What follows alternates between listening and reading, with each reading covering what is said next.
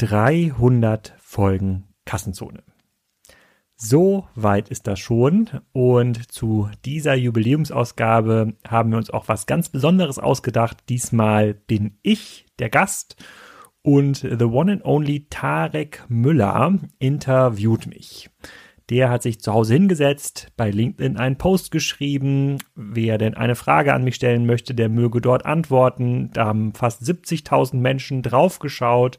Hunderte Menschen haben gefragt über LinkedIn und per SMS, wie sieht denn eigentlich das Leben vom Supergrafen aus und darüber sprechen wir jetzt in den nächsten beiden Stunden natürlich intensiv darüber, wie wir uns kennengelernt haben, welche Geschichten wir gemeinsam teilen, wie Spriker eigentlich funktioniert, was es mit E-Tribes auf sich hat und wie About You wirklich entstanden ist. Ich hoffe, das langweilt euch nicht zu sehr und ähm, dadurch, dass eine Jubiläumsfolge ist, äh, kann man sich auch was äh, wünschen. Außerdem hatte ich äh, diese Woche meinen runden Geburtstag. Ich weiß, der ein oder andere denkt jetzt aufgrund des doch niederschwelligen Humors war es wahrscheinlich der 20. Aber ich bin schon etwas älter geworden. Und äh, falls jemand von euch jemanden kennt, der jemanden kennt, der einen Mercedes SLR fährt, das ist so ein Auto, das kann man nicht mehr kaufen, das kann man sich auch nicht mieten. Ähm, da wäre ein Intro total toll. Vielleicht kann man da mal eine Ausfahrt machen. Das wäre mein einziger kleiner Geburtstagswunsch. Äh, hier Mercedes SLR ähm, Fans und Besitzer also aufgepasst. Und vielleicht kann ich ja auch zur Jubiläumsfolge endlich mal den Kassenzone Merch Store starten. Ähm, früher hat man das ja auf Spreadshirt gemacht. Heute weiß ich gar nicht mehr, wo man so ein Merch Shop startet, vielleicht immer noch auf ähm, Spreadshop, also irgendein so Store, wo man so T-Shirts und Tassen von Kassenzone kaufen kann. Es könnte zum Beispiel das Logo drauf sein oder irgendwelche sinnbefreiten Sprüche. Ich hätte da zum Beispiel gedacht an eine Serie von Kaffeetassen äh, mit den besten ähm, mit den besten Sätzen aus dem stationären Handel, zum Beispiel ähm, bitte fragen Sie die Kollegin da hinten oder nur drei Teile pro Umkleide oder soll ich Ihre Größe zu uns in den Laden bestellen oder zum Beispiel nein, das Sortiment haben wir nur zur Herbstsaison. Da fallen mir schon ganz, ganz, ganz, ganz viele Sachen ein und ähm, über Kassenzone reden wir natürlich auch, welche Bedeutung das hat in meinem täglichen Leben, auch für meine Businesses. Ähm, aber es gibt auch noch viele andere Anekdoten, die euch hoffentlich unterhalten. Ist eine sehr lange Ausgabe geworden. Ähm, aber ich finde, zur 300. Folge ist das auch mal erlaubt. Und mein allergrößter Dank geht natürlich an euch oder an dich, lieber Zuhörer, liebe Zuhörerin.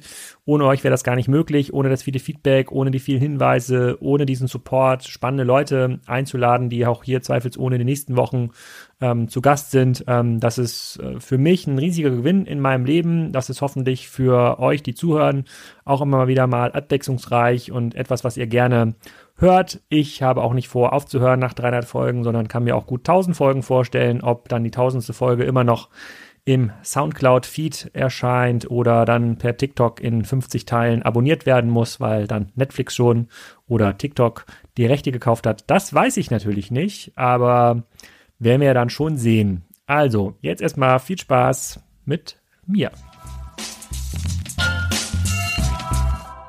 Ja, herzlich willkommen zur 300. Folge Kassenzone. Äh, wie ihr merkt, ist heute eine Sache anders, nämlich dass ich Tarek hier gerade den Anfang mache.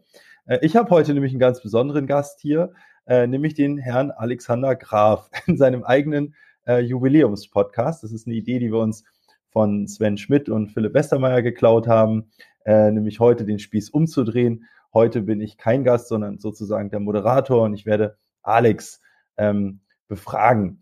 Äh, ich habe mir eine kleine Agenda zusammengelegt. Ich glaube, das wird ein relativ langer Podcast. Ähm, der Hintergrund ist, dass äh, wir die Idee hatten, das Ganze mal auf LinkedIn anzukündigen und das ist ein bisschen doller explodiert als erwartet. Äh, der LinkedIn-Post, wo wir also angekündigt haben, dass heute äh, ich die Fragen an Alex stelle und man eben auch Vorschläge für Fragen machen kann, hat 60.000 Views erreicht. Wir haben ziemlich viele Fragen bekommen. Alex hat dann nochmal über seinen SMS-Kanal den Aufruf gestartet, doch Fragen zu schicken und ich, ich konnte nicht mehr nachziehen, aber ich glaube, wir haben wirklich an die 100 Fragen oder sowas erhalten und äh, mir dann Mühe, Mühe gegeben, das schon ein bisschen runterzudampfen, aber es sind einfach wirklich gute Fragen bei. Hm, das heißt, das, was uns jetzt erwarten wird in den nächsten, weiß ich nicht, zwei Stunden, ist einmal ein Blick zurück. Äh, wo kommt denn Alex her? Wie ist er zu dem geworden, der er heute ist? Ähm, dann ein bisschen Status Quo. Was macht Alex eigentlich die ganze Zeit? Wo, wie allokiert er seine Zeit? Dann Deep Dive in seine großen Projekte, Spriker, E-Tribes, Kassenzone und sein Rinderbusiness. Ähm, und anschließend werden wir in die Fragen der Community einsteigen. Und das freut mich besonders, weil es echt total diverse Fragen sind. Von persönlichen Fragen über Business zu Marktfragen und so weiter. Und ganz am Ende werden wir einen kleinen Ausblick wagen. The Future Supergraph. Ähm, wo treibt es Alex denn in den nächsten ganz vielen Jahren hin? Aber Alex, äh, bei dir starten alle mit der Frage, wer bist du eigentlich, was machst du? Jeder wird dich wahrscheinlich kennen, trotzdem bin ich gespannt darauf, wie du dich eigentlich selbst vorstellst.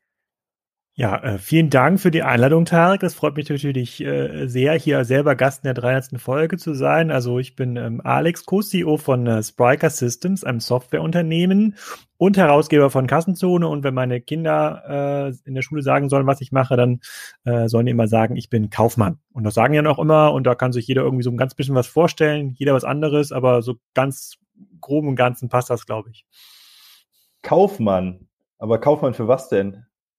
Ja, das ist ja erstmal egal. Also die, die meisten Kinder stellen sich wahrscheinlich darunter vor, dass ich einen Rewe leite oder einen Schuhladen. Ähm, aber ich habe ja Diplomkaufmann, gelernt wollte ich schon sagen, ich habe den Diplomkaufmann als Abschluss ähm, gemacht. Deswegen äh, glaube ich, ist es nur fair, mich auch als Kaufmann zu bezeichnen. Dann bleiben wir doch direkt mal da. Also ich glaube, was viele kennen nicht wahrscheinlich, wahrscheinlich irgendwie in den letzten Jahren kennengelernt. Ne? Entweder eine Rolle ähm, Spriker oder für diejenigen, die schon sehr lange dabei sind, vielleicht auch mit Kassenzone. Das habt ihr ja schon ganz lange gemacht. Aber erzähl doch mal vielleicht irgendwie angefangen mit ähm, äh, deiner Schulzeit äh, äh, und deinen ersten Businesses. Ich weiß ja schon, dass du sehr früh mit ähm, Businesses angefangen hast in einem etwas anderen Bereich und Studium. Wie bist du eigentlich zu dem geworden, der du heute warst? Was waren also die, die prägenden Stationen? Ja, also vor 20 Jahren grob, 22 Jahren grob, gab es ja noch nicht diese App-Ökonomie und das Webseiten-Business. Da musste man sich ja was anderes suchen, wenn man als Gründer einsteigen wollte. Und das waren für die meisten Leute meiner Generation war das das Event-Business. Und so bin ich tatsächlich Unternehmer geworden. Es gab eine Ausschreibung äh, des größten Diskothekenbetreibers Betreibers in Kiel. Die hat einen Freund von mir gewonnen. Da ging es darum, dass man jemanden gesucht hat, um Schülerpartys zu organisieren. Das haben wir beide dann einfach äh, gemacht, äh, angefangen mit dem Holiday Club im Kieler Max und haben dann selber äh, ganz große Partyreihen aufgezogen mit ähm, 18 Jahren, mit bis zu viereinhalbtausend Leuten, äh, die dann in der Mensa 2 in Kiel so ziemlich alles zerlegt hat, was man zerlegen konnte. Ähm, da habe ich viel über das Thema Eventversicherung gelernt und auch äh, über, über das Thema ähm, äh, nicht Bodyguards, sondern Türsteher. Äh, wir hatten nämlich initial für das Event hatten wir, glaube ich, zwei Türsteher angefragt, weil wir dachten, man braucht ja oben an der Tür einen und an der Tür einen, dann wird es schon irgendwie laufen. Am Ende waren es, glaube ich, 40.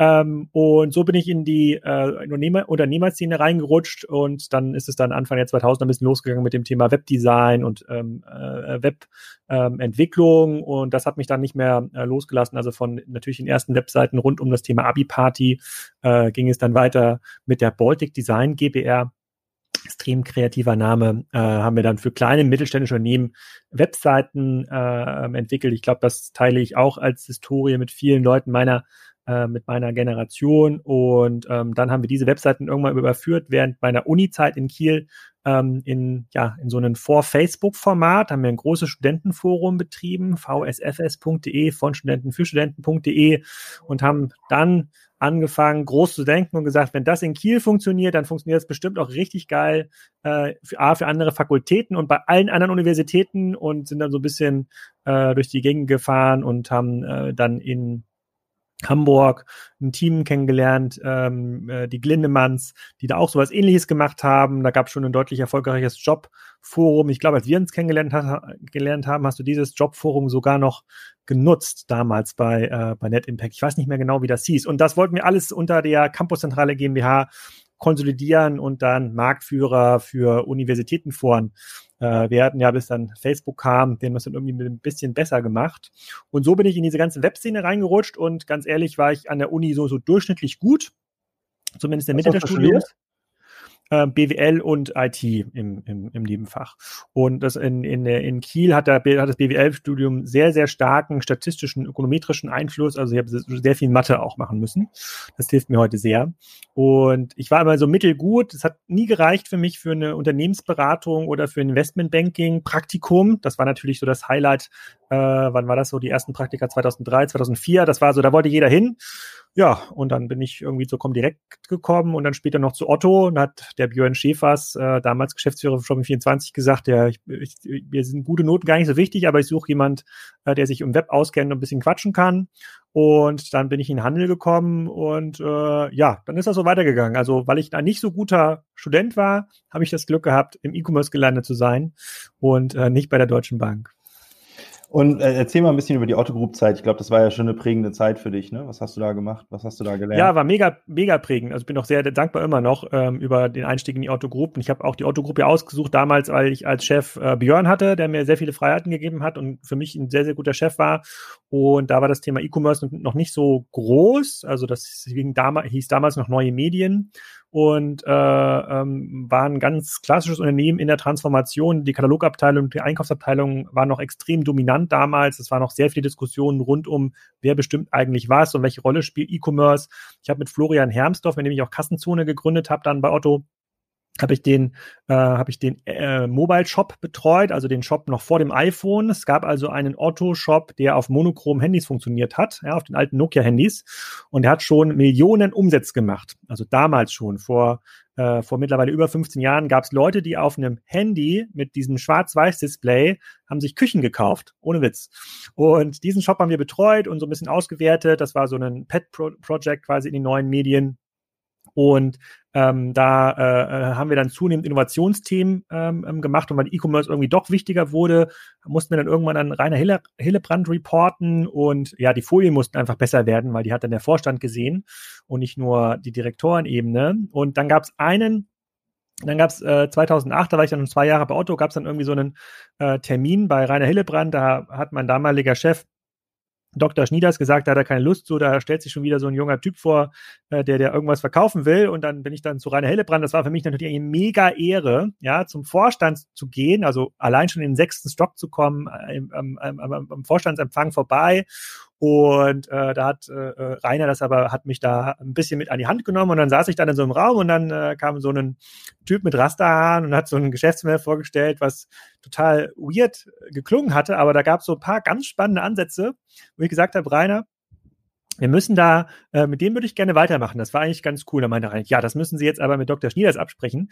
äh, ob das geht. Aber wenn Sie sagen, dann können wir es gerne weitermachen. Und dann bin ich äh, runtergegangen in den äh, vierten Stock oder so, wo, wo wir da waren und äh, bin dann zu meinem Chef gegangen, meinte, ja, also das Gespräch war eigentlich, ja, also inhaltlich jetzt müssen wir jetzt gar nicht drauf eingehen, aber da richtig coole Ideen gehabt zum Thema SEO, SEA und so Online-Marketing. Ich glaube, da, da kann man vielleicht was rausziehen. Ich würde das gerne weiterfolgen. Und dann habe ich nur so ein lautes Stöhnen, so, oh, aber Hauptsache, es beeinflusst jetzt nicht ihre anderen Projekte, Herr Graf. Und ich so, nein, nein, natürlich nicht. Und, äh, und ja, dann äh, habe ich dich kennengelernt äh, da und äh, äh, seitdem ähm, rödeln wir zusammen durch die Gegend in verschiedenster äh, Form und haben dann ja bei Otto zwischen 2008 und 2011 ganz, ganz viele Projekte gemacht, unter anderem ja so eine Art interne Sistrix aufgebaut äh, ähm, und noch viele, viele andere Projekte gemacht, die Otto in den letzten zehn Jahren, glaube ich, sehr, sehr viel ähm, Rohertrag generiert haben dürften.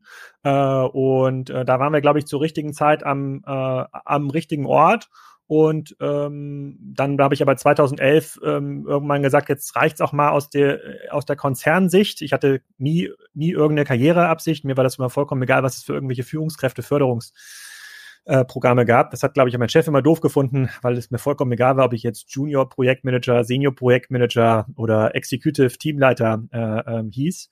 Und da dann bin ich ja mit dir auf die Reise gegangen in das spannende Net Impact Leben mit einem kleinen Abstecher in Kiel mit der Moin Moin GmbH. Da können sich vielleicht viele Hörer nicht dran erinnern. Wir haben eine Plattform gemacht, äh, die hieß Moin Chef mit der Idee, dass es wahrscheinlich total schlau wäre, wenn man Personalern eine Plattform zur Verfügung stellt, so wie Online-Marketern, die das Budget optimiert, also die selber aussucht, wo schalte ich meine Stellenanzeige, Monster, Stepstone, Indeed, Google.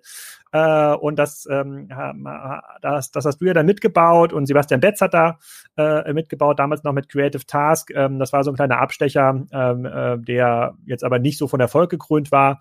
Äh, und dann haben wir angefangen, ganz, ganz viele Modelle bei äh, Net Impact zu bauen. Und der Rest ist, glaube ich, Geschichte, die dann ansetzt, wenn du die Gründungsgeschichte von About You erzählen musst.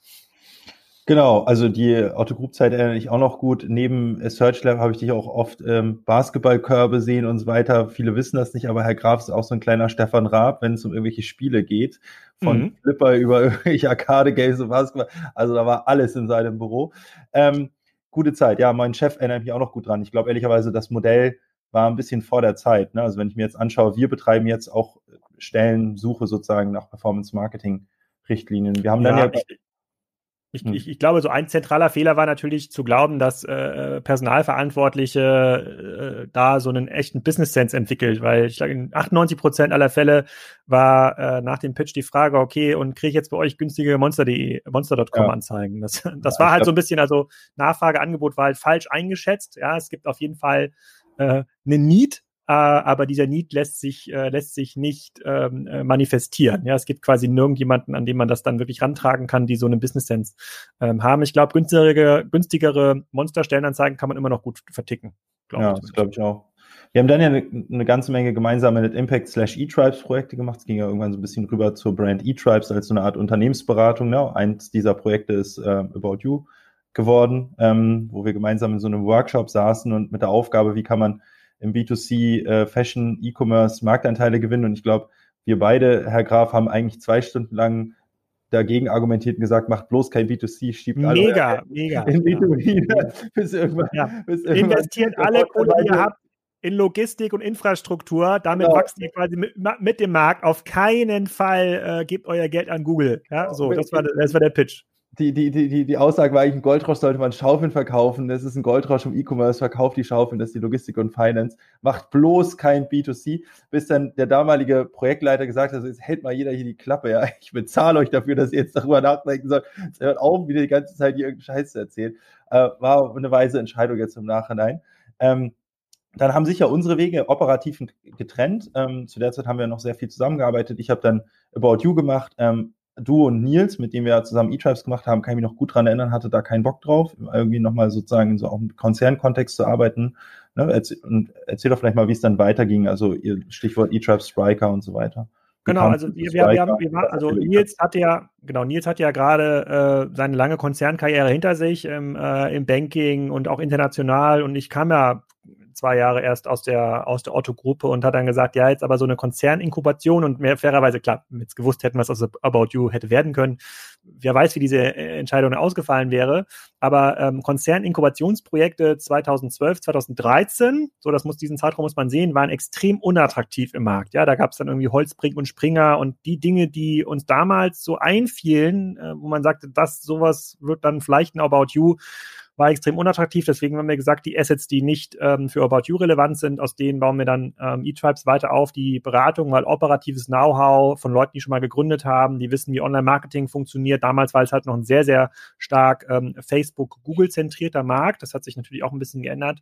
Ähm, das verkaufen wir als, ähm, als, ähm, als Beratung und haben dann zunehmend in den Beratungsgesprächen und in den Beratungsprojekten halt gemerkt, dass es den Leuten an Technologie fehlt um sowas wie ein About You oder einen Salando oder einfach mal einen richtig geile äh, einen Marktplatz ähm, zu bauen, so dass ich dann, äh, glaube in meinem 50. Podcast oder so mal den Florian Heinemann eingeladen habe. Übrigens äh, mit deinem Intro äh, fällt mir noch ein. Also du hast quasi äh, dafür gesorgt, dass dieses Gespräch gab.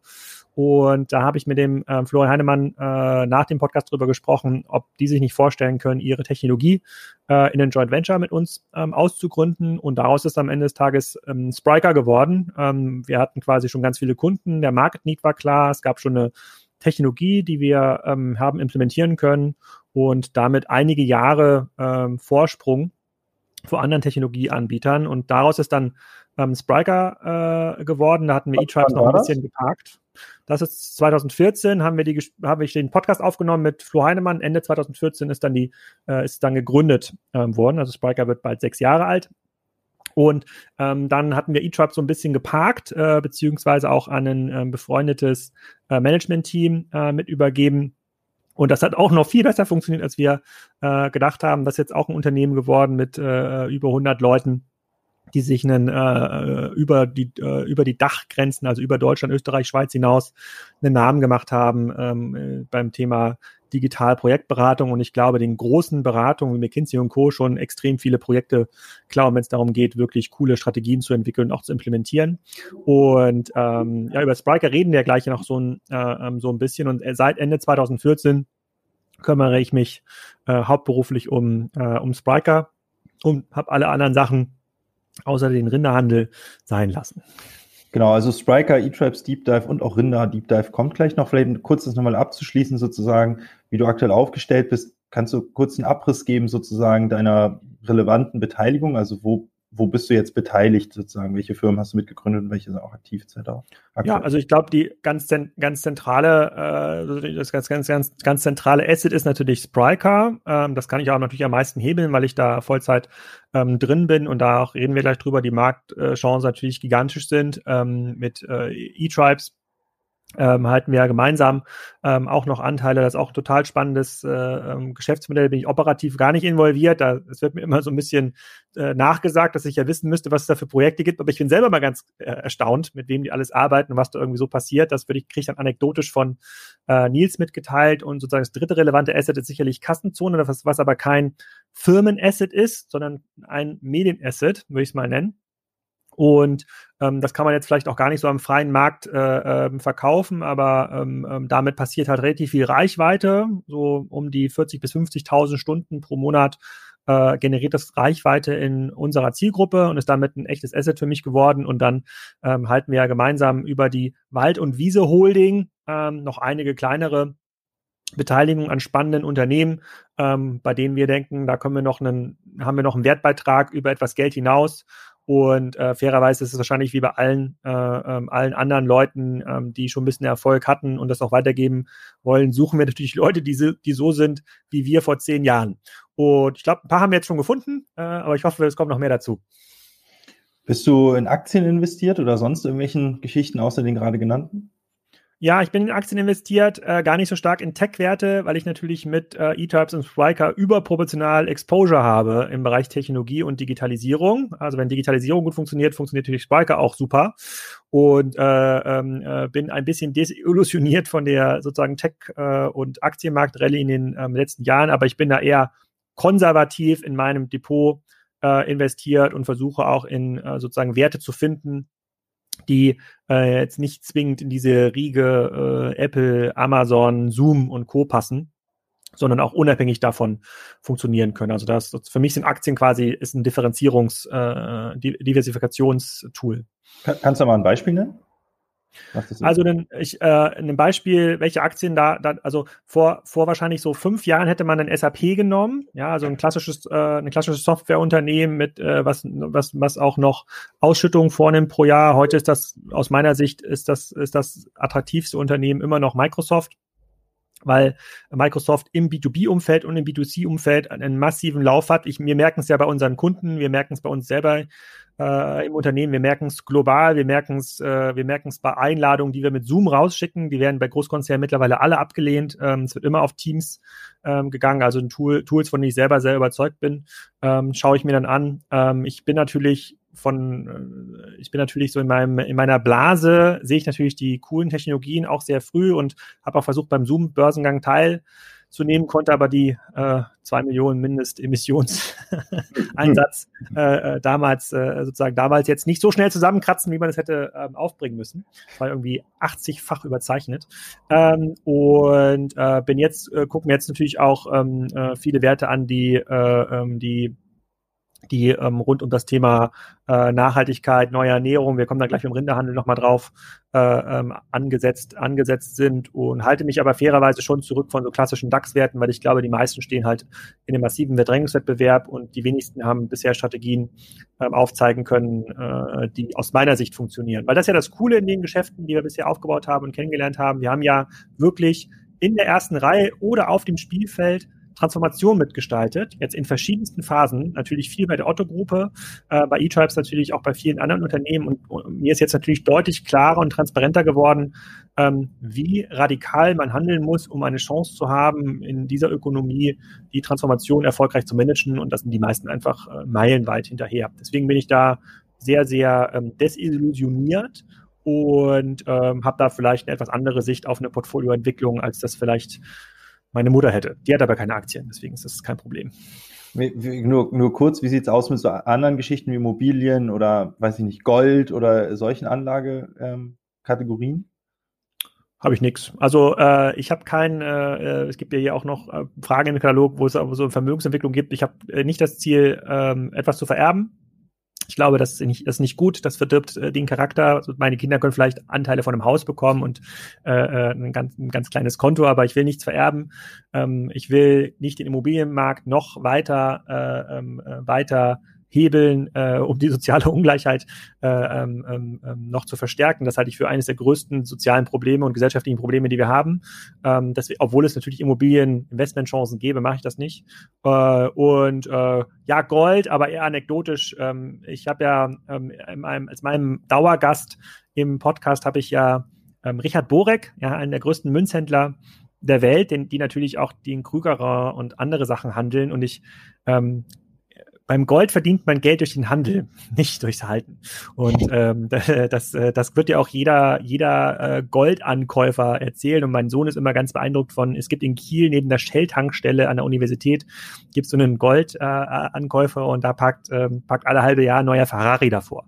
Und das liegt ganz bestimmt nicht daran, dass er das ganze Gold, das er da ankauft, die ganze Zeit in seinem Safe liegt, sondern weil er es halt handelt. Und ähm, deswegen glaube ich nicht, dass man äh, mit Gold im Garten vergraben glücklich werden kann. Sehr schön. Ähm, das können wir jetzt vorwegnehmen, wenn du dein, äh, dein äh, verdientes Geld, ich weiß ja nun, dass du den einen oder anderen Taler auch schon gemacht hast, weil wir den auch teilweise zusammen gemacht haben. Was willst du da mit ihm Geld machen, wenn es nicht vererbt wird? Ähm, also, das kommt ja immer ein bisschen auf an, über welche Dimension man redet. Ich habe, äh, ich möchte mich jetzt hier nicht auf eine Ebene mit dir stellen, Tarek, äh, weil das klingt ja hier auf dem ersten Satz, äh, auf den ersten Satz so. Äh, aber klar, im ersten Schritt natürlich immer äh, Family helfen. Ja, also ich, äh, ich bin jetzt gerade im Familienumfeld groß geworden, wo ich das Glück hatte, äh, zur richtigen Zeit am richtigen Ort zu sein und nicht so gute Noten an der Uni zu haben.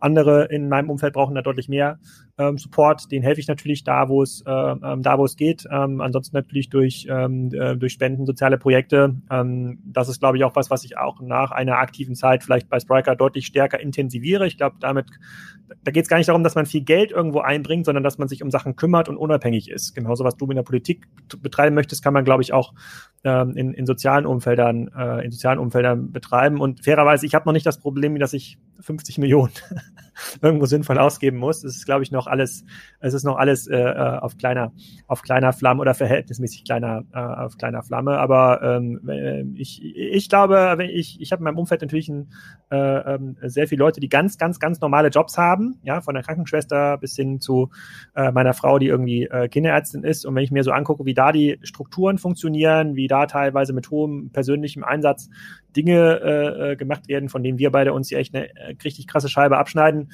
ähm, können, glaube ich, kann man, glaube ich, extrem viel äh, machen, was die Welt ein bisschen besser macht, ohne jetzt Brunnen in Afrika graben zu müssen. Das fängt hier schon vor der Haustür an.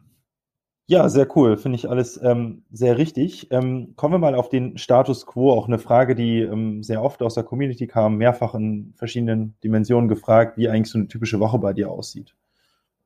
Ja, also vor Covid äh, war es tatsächlich so, dass ich montags äh, mich um die Kinder gekümmert habe, also zur Schule gebracht. Ähm, meine Kinder sind ja schon auf äh, Grundschule oder weiterführenden Schulen und äh, habe dann auch abends meistens das Abend vorbereitet, bin dann dienstags äh, früh nach Hamburg gereist äh, oder nach Berlin, äh, dienstags abends meistens weiter zum nächsten Termin, entweder weiter nach Berlin, Frankfurt, London, Amsterdam äh, ähm, äh, dann war donnerstags flexibel, freitags, wenn es ging, zu Hause. Es hat wirklich jeden dritten Freitag wahrscheinlich geklappt, also ungefähr 150 Reisetage pro Jahr. Und ähm, das ist quasi ganz anders als bei dir. Ich habe mir das ja auch schon mal im OMR-Podcast angehört, dass du so gar, gar nicht gerne reist oder dass dein Produktivitätsniveau eigentlich am höchsten ist, wenn du äh, immer das Gleiche machen kannst, ähm, jeden Tag im Büro. Das ist bei mir tatsächlich auch so, gibt der Job aber so nicht her. Ähm, ich kann tatsächlich oft, konnte bis vor Covid nicht sagen, wo ich morgen sein werde. Das war natürlich auch immer nervig für meine Frau und ich habe noch gar nicht mehr gesagt, ob ich jetzt nach Amsterdam fliege oder nach Düsseldorf. Das, das hat gar keinen Unterschied mehr gemacht. Und äh, jetzt hat sich das natürlich ein bisschen verlagert. Es ist deutlich virtueller geworden. Wird es auch, es wird auch virtueller bleiben. Ähm, es wird wahrscheinlich so zwei bis maximal drei Tage geben, die ich dann entweder in Berlin oder in Hamburg im Office bin oder bei einem Kunden. Gestern bin ich zum Beispiel in Karlsruhe gewesen. Da bin ich dann Mittwochabend hingefahren mit der Bahn, äh, äh sechs Stunden, habe dann gestern Morgen äh, den äh, den Chef von DM interviewt im Podcast, den Christoph Werner. Und nachmittags war ich noch bei Hornbach, das ist ein ganz großer Spriker-Kunde. Da habe ich den CTO interviewt, äh, habe mich durch den größten Hornbach-Markt der Welt führen lassen mit 30.000 Quadratmetern, äh, habe dann glänzende Augen be, äh, bekommen und musste dann fünf Stunden wieder in die Bahn zurück. Also meine Tage sind in der Regel sehr voll. aber auch super effizient. Also ich habe kaum, äh, ich mache keine ich mache keine Termine irgendwie zum Kaffee trinken, um mal Leute irgendwie kennenzulernen. Das mache ich alles im, äh, im Office. Ich mache keine Networking. Dinners, wenn dann das äh, Teile von Spriker-Events oder von Partnern. Ähm, ich äh, ich mache natürlich so ein bis zwei Podcasts die Woche. Die Gespräche, die ich dann mit Leuten führe, die hören sich dann wiederum 10.000 bis 15.000 Leute an. Also es gibt eine sehr, sehr hohe äh, sehr, sehr hohe Synergieeffekte in meinem Alltag. Und dadurch, dass ich halt sehr viel selber mache, also ich pflege selber meinen Kalender, ich buche selber meine Reisen in der Regel. Schöne Grüße an das Spiker-Team an dieser Stelle, äh, die mir dann doch hin und wieder mal helfen. Äh, äh, ich, äh, schneide selber meine Podcasts, lade die selber hoch, äh, nehme selber am Wochenende per Link für das LinkedIn-Video nochmal kurz ein äh, Video auf. Gibt's halt quasi kaum äh, so kaum äh, Schnittstellen, wo ich ähm, stark so interne Sachen machen muss. Ähm, momentan äh, kümmere ich mich ja sehr stark um das Spriker Marketing, habe da natürlich auch ähm, einige Direct Reports und muss mich da um viele Sachen ähm, kümmern und auch mal mich mit Kampagnen auseinandersetzen, viel in Daten reinschauen, habe da halt so klassische ähm, Managementaufgaben, würde ich es mal nennen. Also, äh, ähm, oh, äh, aber das versuche ich, weil da, das kann ich nicht so gut. Und ich bin auch ganz schlecht beim Thema Routinen. Also ich, ich freue mich überhaupt nicht, wenn ich so wöchentliche Routinen habe. Das finde ich immer ganz, ganz, äh, ähm, das zerstört so meinen Rhythmus total. Da bin ich nicht so produktiv. Ähm, und äh, bin einfach viel unterwegs, aber am Wochenende schon zu Hause. Und ähm, zunehmend jetzt auch in der Woche auch mal zu Hause in einem kleinen Dorf in der Nähe der Ostsee bei Eckernförde. Wenn du jetzt prozentual sagen würdest, wie viel Prozent allokierst du auf Spriker, Kassenzone, Rinder, E-Tribes mhm. Beteiligung? Also die, ich, ich, äh, ich allokiere 100% meiner äh, produktiven Zeit als Gründer und Manager auf ähm, Spriker.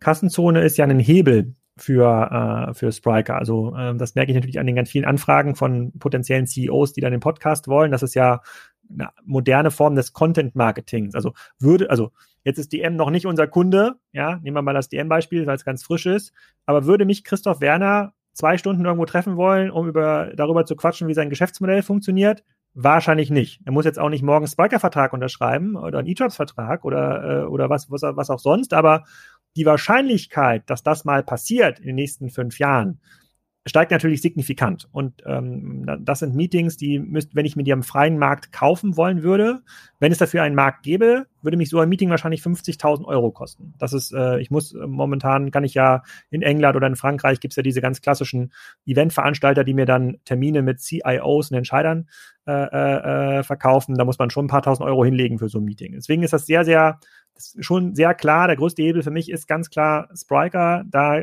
alle produktive Zeit, alle Ideen gehen da rein. Und wenn sich das hebeln lässt mit Kassenzone, mache ich das ähm, auch noch. Und für mich ist der Rinderhandel äh, und das Rindergeschäft äh, ist also Ausgleich am Wochenende gewesen. Die letzten Rinder wurden an diesem Montag abgeholt. Also ist tatsächlich äh, jetzt zehn Jahre Rinderhandel ähm, sind in dieser Woche äh, ähm, ähm beendet worden, weil mein Schwiegervater gestorben ist der Rinderchef und sich jetzt keiner mehr darum kümmern kann. Deswegen bin ich jetzt raus aus dem Rinderhandel, konnte aber dadurch äh, eine Erfahrung machen in meinen 30ern, die andere halt in ihren 60er Jahren ähm, haben, wenn sie sich doch nochmal mit dem Weinberg oder der Rinderherde verwirklichen wollen.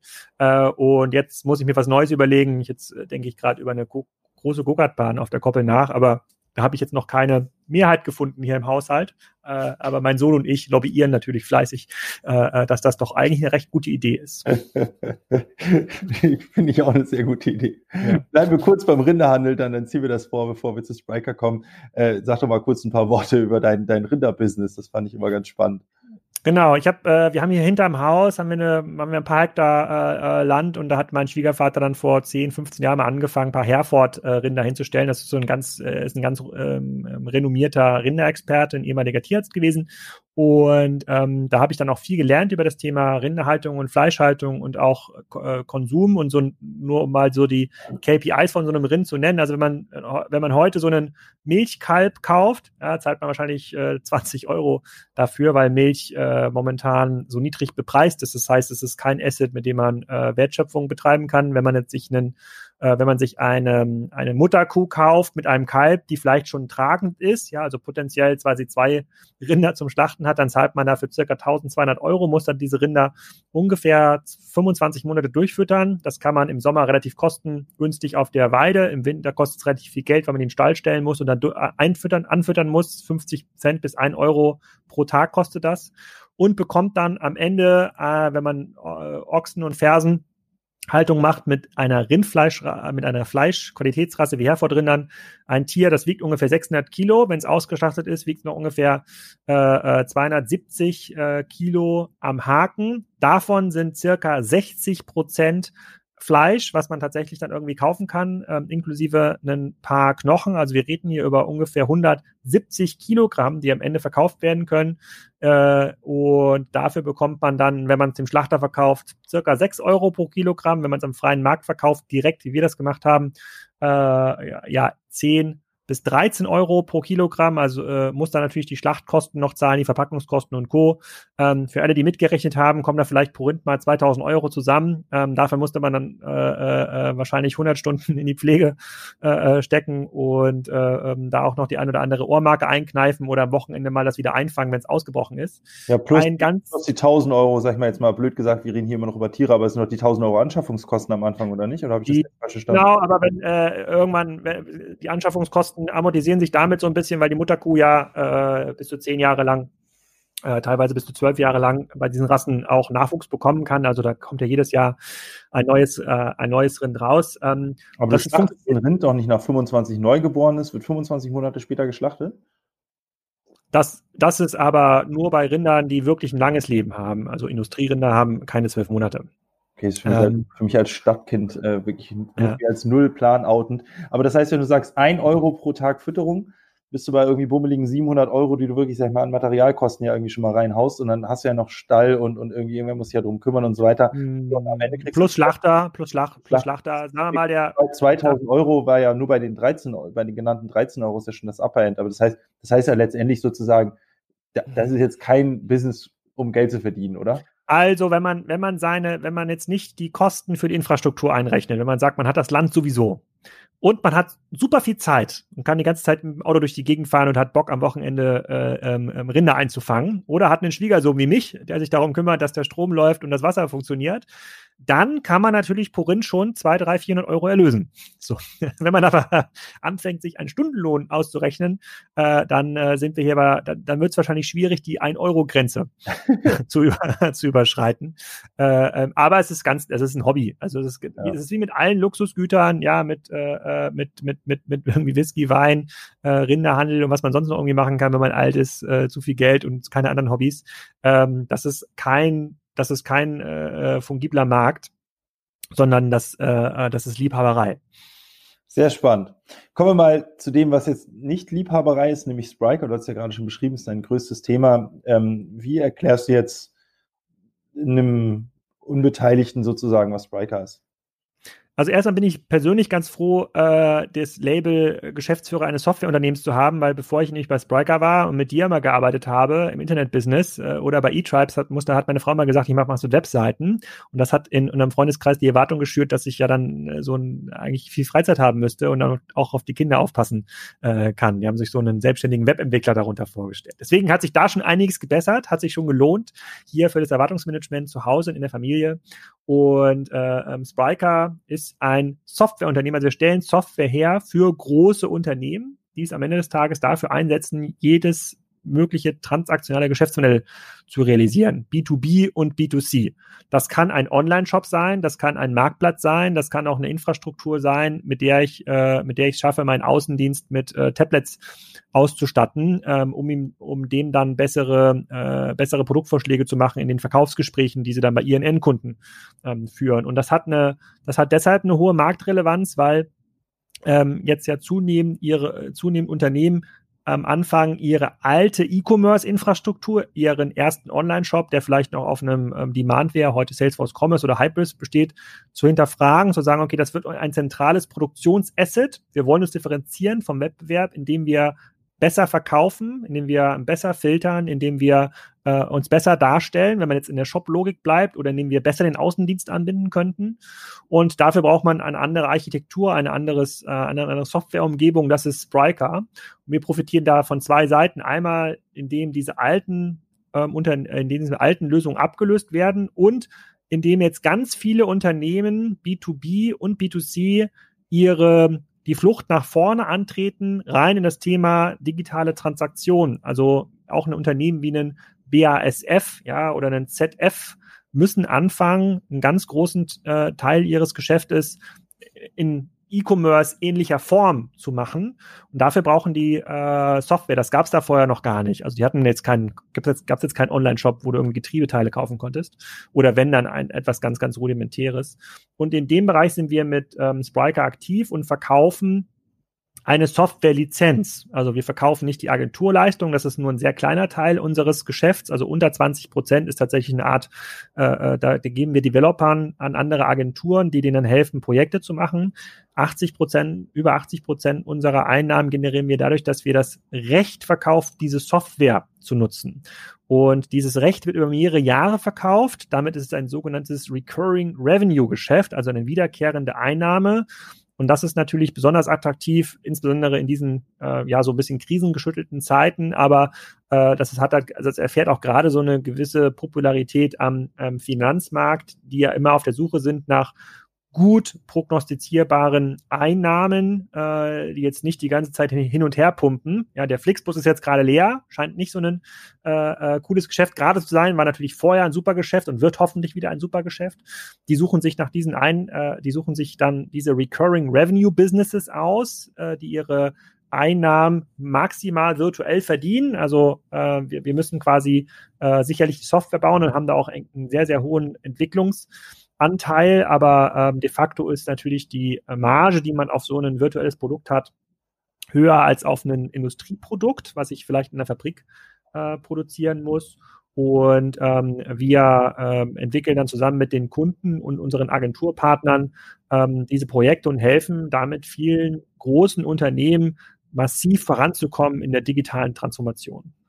Du hattest jetzt eingangs gesagt, B2B, B2C, Shop, Marktplatz. Was muss man sich, wie kann man sich das konkret vorstellen, was man dann von Spriker bekommt? Also, äh, äh, also, was bekommt man und, und was muss man on top setzen, um am Ende so eine Vielfalt auch daraus bauen zu können? Ja, also wir, wir, wir haben mal angefangen am Anfang und ich glaube, das ist auch immer noch ganz richtig, das mal zu vergleichen mit der Spielzeugwelt.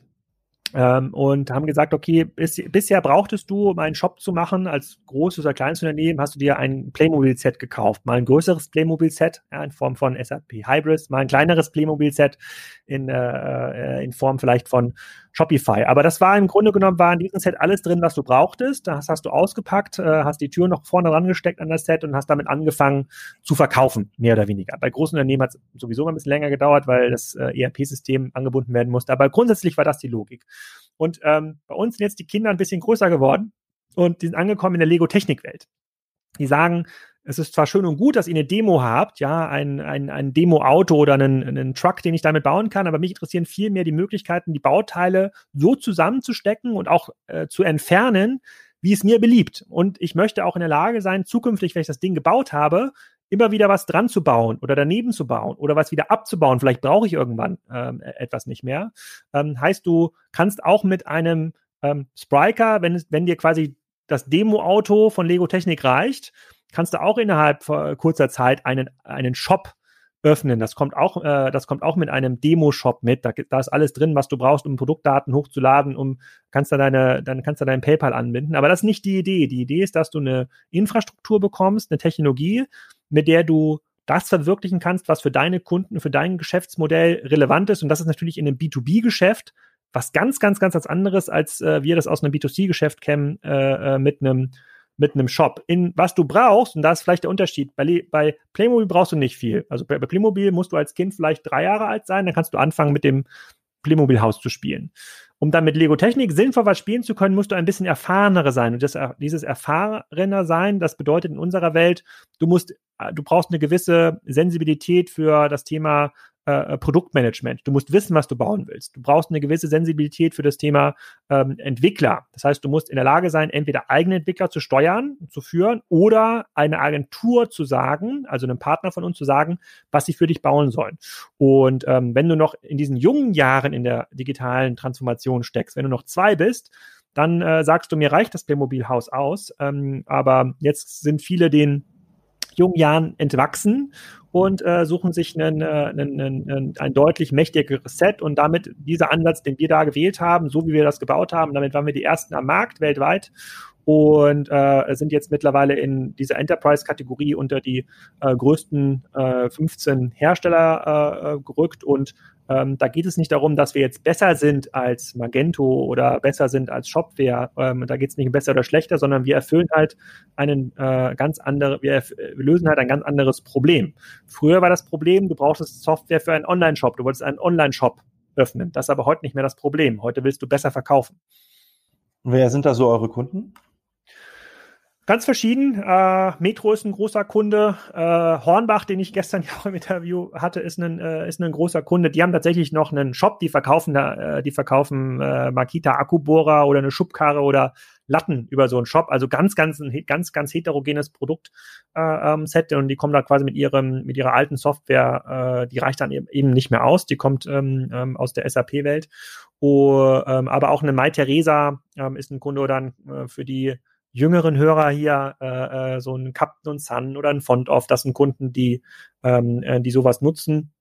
Äh, mittlerweile ist die äh, Nachfrage aus der äh, aus dem B2B-Sektor mindestens so groß wie aus dem B2C-Sektor. Das ist ähm, immer schwierig, das komplett runterzubrechen auf die einzelnen äh, auf die einzelnen äh, ähm, Projekte. Aber was wir schon sehen, ist, dass im B2B-Sektor gibt es noch nicht diesen Amazon-Effekt und da äh, gibt, kommen jetzt schon sehr viele Projekte zustande äh, von, äh, von führenden Unternehmen, die dann für ihre Nische äh, versuchen, das Amazon ähm, der Wahl zu werden, also einen Marktplatz zu bauen mit der Hilfe von Spiker oder natürlich erstmal anzufangen, eine klassische E-Commerce-Lösung äh, zu bauen, vielleicht auch im Ausland damit anfangen, nicht im Inland, um dann den bestehenden äh, Strukturvertrieb nicht zu, äh, ähm, nicht zu, nicht zu sehr aufzuschrecken. Ähm, aber es sind schon viele Logos, die du wahrscheinlich kennen würdest, wenn man so auf das Logo-Chart schaut, aber auch viele Logos, die, äh, äh die ich auch erstmal selber googeln muss, äh, wenn die, äh, wenn die mit, der, mit dem Softwarevertrag hier ankommen. Wenn, wenn, wenn ich jetzt quasi Manager bin von so einem Unternehmen, wie kann ich denn für mich rausfinden, ob ich jetzt Playmobil oder Lego Technik oder, keine Ahnung, wie Shopify ist ja nochmal was an, das ist ja, das ist ja schon zusammengebaut im Prinzip, ne, würde ich mal sagen, jetzt in der, in der Analogie irgendwie Shopware, Lego Technik, würde ich sagen, Shopify das ist ja, da kriegst du im Prinzip das fertig zusammengebaute Ding, da ist die Tür schon drin, so circa. Und ja. Spiker Lego Technik quasi. Wie entscheide ich sozusagen, was für mich der richtige Weg ist und was brauche ich eigentlich, um erfolgreich mit Spiker zusammenzuarbeiten? Du sagtest ja gerade, bisschen drei darf man nicht mehr sein. Also was muss ich eigentlich auf meiner Seite an Ressourcen und Profilen haben, damit das erfolgreich wird? Ja, das spielst du so ein bisschen an, was ist eigentlich der ideale Kunde? Das wäre total schön, wenn ich das, ähm, ich den benennen könnte. Aber es gibt Kunden, die ähm, sind jetzt wie in Hornbach einfach ihrer alten Lösung entwachsen. Die wissen ganz genau, wir, wir, wir, es dauert jetzt zu lange, neue Features zu entwickeln. Wir kommen jetzt an äh, in, in, in, mit in, in, bei Events wie Black Friday oder, oder äh, Covid immer wieder an unsere Grenzen. Das reicht nicht mehr aus. Es gefährdet unser Geschäftsmodell, wenn wir jetzt bei einer alten Lösung bleiben. Die wissen das selber. Sie sind quasi, die sind dann älter geworden. Dann gibt es viele Kunden, die fangen neu an, also B2B-Unternehmen, die wissen das ja noch nicht. Was ist eigentlich der Unterschied zwischen dem Playmobil Schloss und dem Lego Technik Supertruck. Ähm, die fragen dann entweder Agenturen und die können das dann schon ganz gut einschätzen, was die brauchen, oder Analysten wie Forrester, Gartner, IDC und viele andere. Und da ist es unser Job, äh, natürlich die Agenturen zu schulen und auch diese Analysten zu schulen. Was machen wir eigentlich? Wie funktionieren unsere Lösungen? Und ähm, wir sehen jetzt jetzt äh, in den letzten Jahren, das, das hat ja auch ähm, die, die, ähm, die Otto-Gruppe gemacht, zum Beispiel mit Klauke. Es kommt natürlich eine ganz neue Generation Vorstände und Manager die, in die Unternehmen, die ja Software ganz anders aussuchen, als das vielleicht noch der IT-Procurement-Vorstand vor 10, 15 Jahren gemacht haben, weil dessen äh, Motivation oder dessen Gehaltscheck hing massiv davon ab, wie viel Kosten er sparen konnte in der IT. Äh, Ähm, und der Job von Sebastian Klauke hängt nicht davon ab, wie viel Kosten er spart, sondern wie er die IT entsprechend umrüsten kann, dass sie schneller wird. Und das sind andere Profile, das ist eine, das ist eine neue Generation ähm, von Leuten. Manchmal sitzt die auf der Business-Seite, das ist dann, äh, das ist dann eher so der CIO oder der, der junge neue CEO, äh, Head of New Business. Manchmal sitzen die Leute in der, äh, manchmal sitzen die Leute in der IT, manchmal auch im Marketing. Also ähm, das ist ganz, ganz schwer zu beschreiben. Ähm, und äh, grundsätzlich kann man natürlich sagen, ähm, äh, gibt es da keinen ganz, ganz objektiven äh, Markt. Ähm, aber die Agenturen, die Analysten und natürlich bestehende Referenzkunden helfen da schon, die richtige Entscheidung zu treffen. Okay.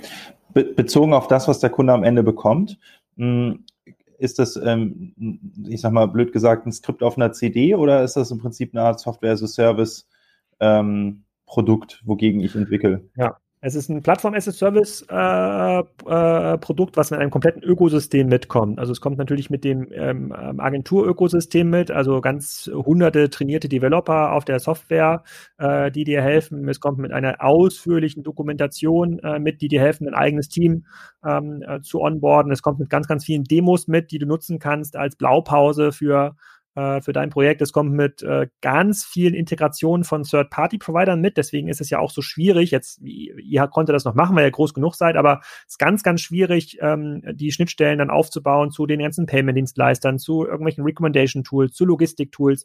Wenn man das selber warten muss die ganze Zeit, ähm, dann wird es halt teuer und das übernehmen wir natürlich als Software als Softwarehersteller, dazu, dazu gibt es ein, Customer Success Team, was sich darum kümmert, ähm, dass das bei dir richtig funktioniert, ein Architektur-Sniffer-Team, äh, die sich anschauen, wie baust du eigentlich, also äh, äh, schummelst du, ja, nimmst du das Feuerzeug, um das Lego-Teil noch so ein bisschen anzubiegen und damit es in, die, in den Truck reinpasst oder äh, baust du das ordentlich, äh, damit das auch in Zukunft funktioniert?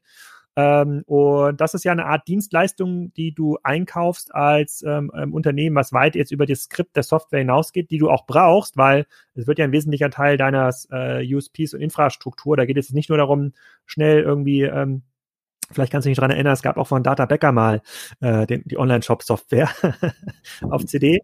Äh, die hat ja auch gereicht für den einen oder anderen, aber für unsere Kunden reicht es nicht. Wie, wie bepreist ihr das dann? Also du hast vorhin schon gesagt, dass ihr auf Annual Recurring Revenue geht, also im Prinzip dauerhaft abrechnet, ja? Ähm, ja. Wie, wie, wie, was, mit was für Kosten muss man da rechnen oder was ist euer Abrechnungsmodus? Also es gibt ja zwei, äh, zwei Dimensionen. Das eine ist ja die, ähm, die Software-Lizenzgebühr, die du an uns äh, zahlst. Das fängt so, ähm, das fängt so um die 100.000 Euro pro Jahr an, kann aber auch deutlich mehr werden, wenn du äh, ähm, relativ viele Pass-Services von uns konsumierst. Äh, ähm, aber so in dieser Größenordnung muss man dann so pro Jahr schon planen, was aber das viel relevanter ist. Und deswegen haben wir natürlich auch so viele Agenturen in unserem Ökosystem, ähm, ist ja, dass du ähm, Entwickler brauchst, interne oder externe oder Produktmanager, die dann natürlich die Software so nutzen, dass es für dich auch äh, ein Profit Center wird. Und diese Entwickler kaufst du nicht bei uns, sondern die kaufst du in der Agentur oder stellst sie ein oder baust ein Remote-Team äh, auf. Und ähm, das, das kann dann schon noch mal ein bisschen mehr sein als die ähm, 100, 200.000 äh, 100, 200.000 Euro. Nach vorne willst du die ja besonders produktiv äh, äh machen. Du willst ja nicht an den Entwicklern ähm, sparen, aber wir rechnen äh, und je nachdem, welche Art von äh, äh, PaaS, also Plattform as a Service Dienstleistung, du jetzt für das Thema Hosting, DevOps ähm, konsumierst, ähm, kostet das vielleicht nochmal ein bisschen extra, je nachdem, welchen ähm, Service Level Agreement du brauchst. Also müssen wir innerhalb von einer Stunde bereitstehen, wenn irgendwas bei dir nicht funktioniert, äh, sind wir diejenigen, die den Zugang zum Code haben, sind wir nur so Third Level äh, Service, also ist eigentlich eine Agentur dazwischen und du brauchst eine Antwort innerhalb von einem Tag, kann dieser Preis ein Stückchen, ein Stückchen variieren. Wieso ist der so niedrig? Also jetzt, ich sag mal, eure Kunden machen ja äh, oft 50 Millionen plus auch Umsatz. Ne? Ja. Also so, von dem, was ich oft sehe, ist das eigentlich so die totalen IT-Kosten schon ja, ich weiß nicht, kannst du mal sagen, was, du, was da so dein Eindruck ist, aber schon oft bei irgendwie so um die 5% bummelig liegen, oft sogar noch höher. Ähm, in dem Verhältnis klingt jetzt dafür, dass die Software, also das Fundament, äh, total wichtig ist, finde ich 100, 200, 300.000 eigentlich total wenig. Also befindet ihr euch da in einem Preiswettbewerb oder warum ist, äh, also klar, 100, 1000 X sind, sind viel Geld, aber an sich eigentlich nicht. Wenn man sich mal anschaut, auch was so eine SAP-Einführung kostet, also da ist ja auch am Ende eine Software, das Rückenmark sozusagen eines Unternehmens, da investieren Firmen teilweise dreistellige Millionenbeträge rein, also 100 Millionen plus sozusagen in die Einführung und auch in den Betrieb. Ne? Ähm, wenn man sagt, okay, online ist sozusagen für mich ein elementarer Bestandteil der Zukunft, wieso bepreist ihr da so verhältnismäßig niedrig? Oder ist das ein falscher Eindruck von mir? Also ich nehme die auf jeden Fall mit beim nächsten Verkaufsgespräch.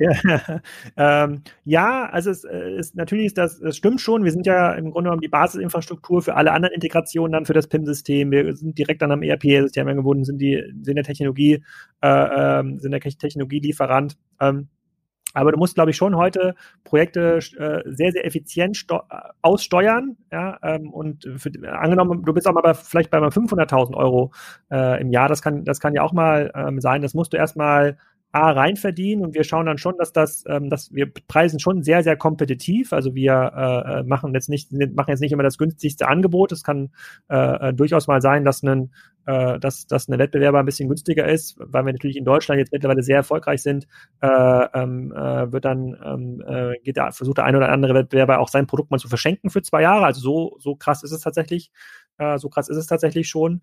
Ähm, und es ist natürlich auch der Aufwand, den wir in die Software stecken, ähm, äh, der ist schon immens. Also da arbeiten ja deutlich über 100 Entwickler äh, ähm, dran. Das, äh, das, das hat schon seinen Grund, warum das so bepreist ist. Ähm, aber äh, grundsätzlich sind das verschiedene Sachen. Das eine ist natürlich Zahlungsbereitschaft, also was, äh, was haut Leute irgendwie, was sind Leute bereit, äh, zu zahlen. Dann ist die andere Dimension, wie können wir unsere, äh, unseren Rohertrag, also quasi unsere Softwaremarge, so gestalten, dass das auch attraktiv ist für externe Investoren, weil wir sind nun mal ein Venture Capital finanziertes Unternehmen und müssen auch entsprechend da, äh, äh, ähm da hinkommen. Ähm, welche Kosten haben wir quasi also für die Entwicklung des Produktes? Und ähm, ich, ich sag mal, das, das fängt halt dann bei 100.000 Euro an, ähm, aber viel weiter drunter darf es da nicht fallen, weil dieser Aufwand, den ich gerade beschrieben habe für dieses Ökosystem, der ist immens. Und äh, da dann irgendwie zwei Euro zu sparen, damit, äh, äh, äh, damit du irgendwie den SLA dir sparst, den, Spry den Spriker dir vielleicht anbietet, damit dein, äh, deine Infrastruktur funktioniert, ist an einer falschen Stelle gespart. Aber wir haben natürlich schon viele RFP-Prozesse, also wo wir dann schon ganz klassisch mit äh, Salesforce und Hybris oder mal auch IBM Maps 4 im Wettbewerb stehen. Und äh, äh, da steckt dann manchmal bei Konzernen das IT-Procurement dahinter und die machen am Ende so eine Summenrechnung und gucken, was ist alles in der Summe, was, was kostet das? Die gucken jetzt quasi nicht unternehmerisch darauf, sondern die sagen, okay, äh, Herr Graf, äh, Sie sagen mir also, Ihre Lösung kostet jetzt hier über zehn Jahre ähm, äh, kostet äh, zwei Millionen Euro, ja, äh, aber hier der Kollege von äh, äh von äh, von äh, von SAP, äh, der bietet mir das für 1,8. Ja, so, einfach gesagt. So, ja, dann stehst du da. Dann kannst du nicht sagen, ja, aber ist, kann man überhaupt nicht miteinander vergleichen und das sind ganz andere Produkte und das ist ein ganz anderes Commitment dahinter. Und dann sagt er, ja, aber trotzdem 200.000 Euro Beleger über zehn Jahre. Dann sagen wir, ja, aber gut, aber Sie wollen ja auch irgendwie 100 Millionen im Jahr machen, da reden wir über Milliarden, das ist doch irgendwie 0,1 Prozent. Ja, aber, aber Herr Graf, 200.000 Euro. So, und äh, deswegen ist das ein, äh, deswegen ist das ein, äh, ein Spiel diverser Kräfte und ich glaube, wir sind da schon sehr, sehr fair und kompetitiv äh, im Pricing, äh, im Pricing unterwegs. Wenn man aber aus der klassischen äh, PHP-Softwarewelt kommt, mit der wir ja auch groß geworden sind. Wir waren ja, haben ja mit NetShops ähm, eine der, äh, der erfolgreichsten Shopware-Agenturen gebaut, wo man ja Software eigentlich immer umsonst bekommen hat und äh, versucht hat, die Premium-Version kostenlos nachzubauen, ja, die Features. Ähm, dann ist das schon viel. Aber für unsere Kunden ist es in der Regel äh, nicht viel, das stimmt. Ja. Ja, ich glaube, da wird sich der Blick auch verändern. Ne? Also wenn ich würde zum Beispiel nie mit einer Kostenperspektive auf eine Software, auf eine Core-Software gucken, sozusagen. Das meiner Sicht der völlig falsche Blick, weil, wie du schon sagst, wenn du halt einen funktionierenden Kern hast, in der Lage bist, schneller zu iterieren, sparst du dir an anderer Stelle so viel Geld in Marketing, zum Beispiel wenn die Conversion Rate höher ist oder irgendwelche ähm, Customer Lifetime Values höher sind. Das ist so ein Riesenhebel, dass am Ende 0,1, 0,5 Prozent ist alles total scheißegal sozusagen der Technologie. Ne? Ähm, ähm,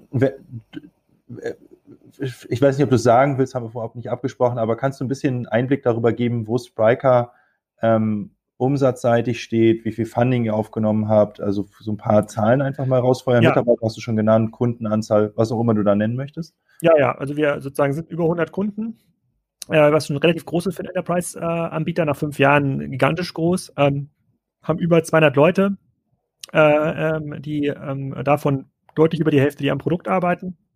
Also in der IT oder in der EDV, wie vielleicht der eine oder andere Hörer hier das noch äh, verorten würde, ähm, und äh, ähm, sind äh, machen einen ähm, achtstelligen Jahresumsatz, äh, ähm, sind äh, davon mit, ah, mit der weitaus größte Teil ist Recurring Revenue, wachsen im Recurring Revenue dreistellig, äh, über 100 Prozent und sind in dieser Rule of 40 deutlich über der 40.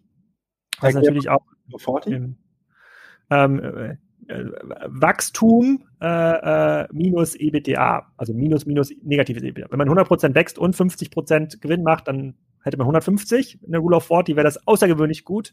Da sind wir noch nicht, äh, äh, aber wir haben natürlich schon sehr, sehr gute, äh, sehr, sehr gute Uni ähm, ähm, ähm, Economics und ähm, ähm, sind jetzt, äh, sind schon, also schon auf dem Weg, ein sehr, sehr großes Unternehmen in unserer Industrie äh, zu werden.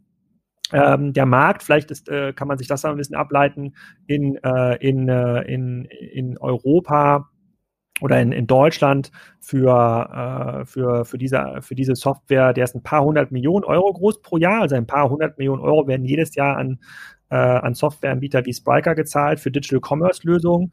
In den USA geht man davon aus, liegen wir wahrscheinlich so bei einer Milliarde pro Jahr. Also wir sind jetzt hier nicht in einem Markt wie Fashion, wie About You, wo dann für 20 oder für 30 Milliarden Euro Fashion äh, rübergeschoben werden. Also der Markt ist, ähm, der Markt ist, äh, ist begrenzt, aber auch ganz schwer abgrenzbar. Äh, man redet aber über mehrere hundert Millionen Euro im Jahr Recurring Revenue und, ähm, und ähm, wir, ja, wir, wir sind da, glaube ich, im Vergleich zu anderen äh, ähm, Unternehmen nach fünf Jahren haben wir schon herausragend gute Zahlen für, äh, für ein Softwareunternehmen ähm, und weisen ein sehr, sehr gutes Wachstum äh, vor, sind im Kern aktiv in äh, in Dach, haben aber schon sehr viele globale Kunden ähm, ähm in den USA, in, äh, in vielen anderen Ländern, in Indien zum Beispiel und ähm, müssen uns natürlich wie alle anderen Softwareunternehmen auch deutlich mehr jetzt Richtung USA orientieren, weil da spielt die Musik, also da wird viel mehr gezahlt für solche Produkte, da gibt es viel, viel größere ähm, Unternehmen, da sind natürlich strategisch auch die Käufer für ein Unternehmen wie Spryker, irgendwann muss es ja mal einen Exit geben, sonst würden ja Venture Capitalists da nicht investieren. Und die natürlichen, äh, sozusagen der natürliche Exit-Markt äh, liegt in den USA für Unternehmen wie unseres. Ähm, und das wird auch dann in den nächsten fünf Jahren sicherlich nochmal eine ganz andere, eine ganz andere, äh, eine ganz andere Rolle spielen. Ähm, man, äh, man braucht halt in unserem Business einige Jahre, um diese Infrastruktur zu bauen von Agenturen, Trainings, Produkt, Referenzkunden, auch die Erfahrung in dem Produkt äh, ähm, zu sammeln. Diese sozusagen diese Erwachsenwerdenphase haben wir äh, haben wir im letzten Jahr also 2019 äh, weitestgehend abgeschlossen und sind, äh, sind im Grunde genommen ähm, hätten wir jetzt mit ex extrem Seniore, ähm, sehr, sehr gute Leute äh, in unser Team, die uns dabei helfen, besser zu werden, besser in der Produktentwicklung, besser im Kundenservice, äh, äh besser auch in der Vermarktung natürlich des, ähm, ähm, des, äh, des Produktes äh, und, da, und haben jetzt diesen Pfad dieser äh, diesen ganz, ganz risikobehafteten Pfad natürlich schon verlassen. Es ist jetzt kein Startup mehr, was es morgen nicht mehr gibt. Das ist, und das ist quasi dieses, äh, dieses Risiko gibt's nicht mehr in unserem, also klar, kann immer mal irgendwas ganz, ganz crazyes passieren, aber das, äh, ähm, das ist halt, das ist ein, wir sind schon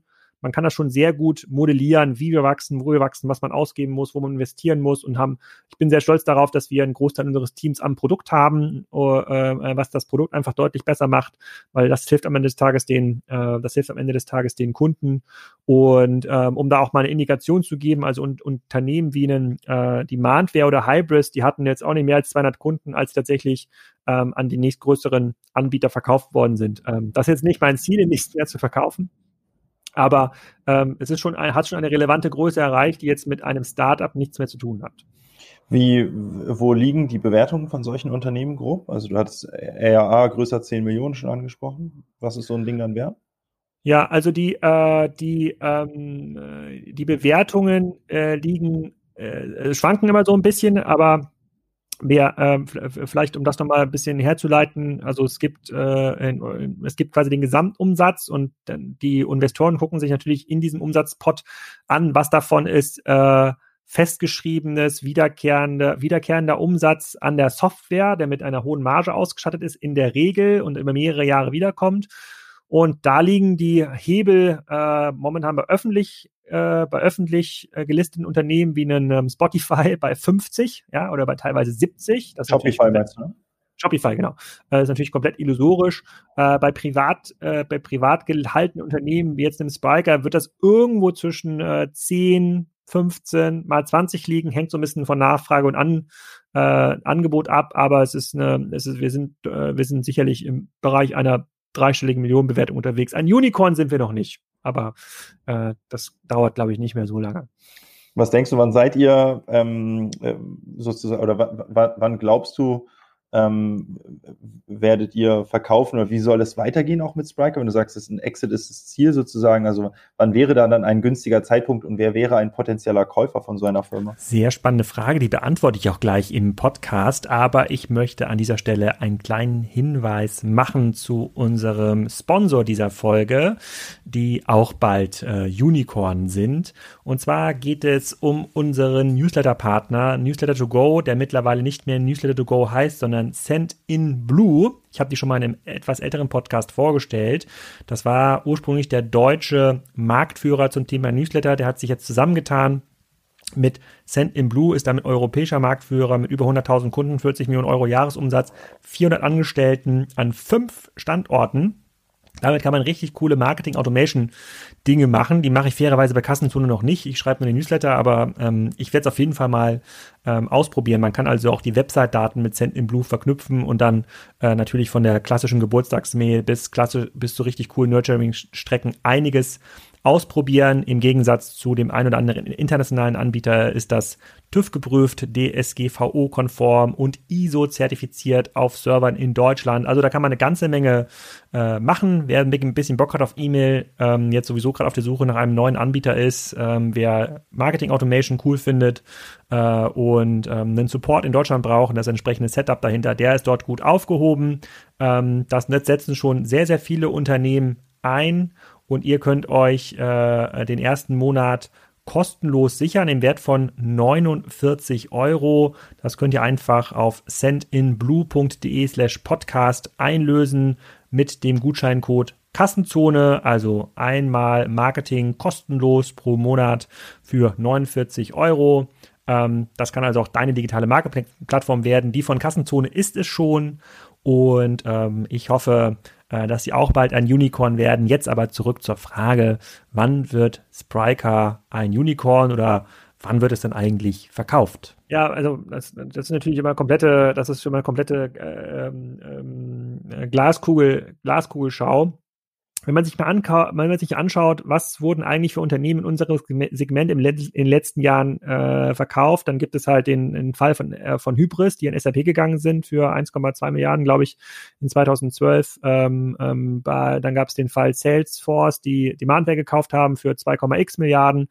Und, äh, dann wurde Magento ähm, gekauft für ähm, ich glaube, ich wechsle das jetzt gerade, aber auch, also Magento wurde auch gekauft für einen Milliardenbetrag von Adobe. Äh, und ähm, die wurden eigentlich immer gekauft, um diese Lösung auf deren äh, Customer Base zu deployen. Also du musst dann überlegen, ähm, welche IT-Unternehmen, welche ERP-Anbieter, da gibt es natürlich Dutzende, gibt es weltweit, die ähm, perspektivisch auf der Suche sind, diese Commerce-Lösung zu deployen. Das ist natürlich sehr, sehr attraktives Feld äh, weil ähm, Commerce natürlich äh, sozusagen eines der boomenden Märkte ist und wahrscheinlich auch sein wird in den nächsten fünf bis zehn Jahren. Ähm, und das ist so ein bisschen flüchtig. Das, das reicht natürlich von den großen Namen wie Oracle, IBM, äh, äh, äh, Microsoft bis hin natürlich auch zu äh, deutlich nischigeren ähm, Anbieter. Was natürlich in diesem Markt jetzt gerade passiert ist, dass wir, dass es extrem viel privates Geld gibt. Also es kann natürlich auch durchaus sein, dass in fünf Jahren Private Equity Anbieter sagt, ich möchte, baue mir selber so eine äh, Tech Holding äh, zusammen aus vielen Sprikers und versuche, ähm, ähm, ähm, versuche äh, in den Wettbewerb zu gehen äh, mit einer Microsoft oder mit einer Adobe, die ja auch eine Suite eigentlich reinverkaufen in, ähm, in diese Kunden. Aber klar, auch so ein IPO kann, kann immer noch passieren. Aber ähm, dafür müssen wir, glaube ich, in den nächsten drei bis fünf Jahren viel richtig machen.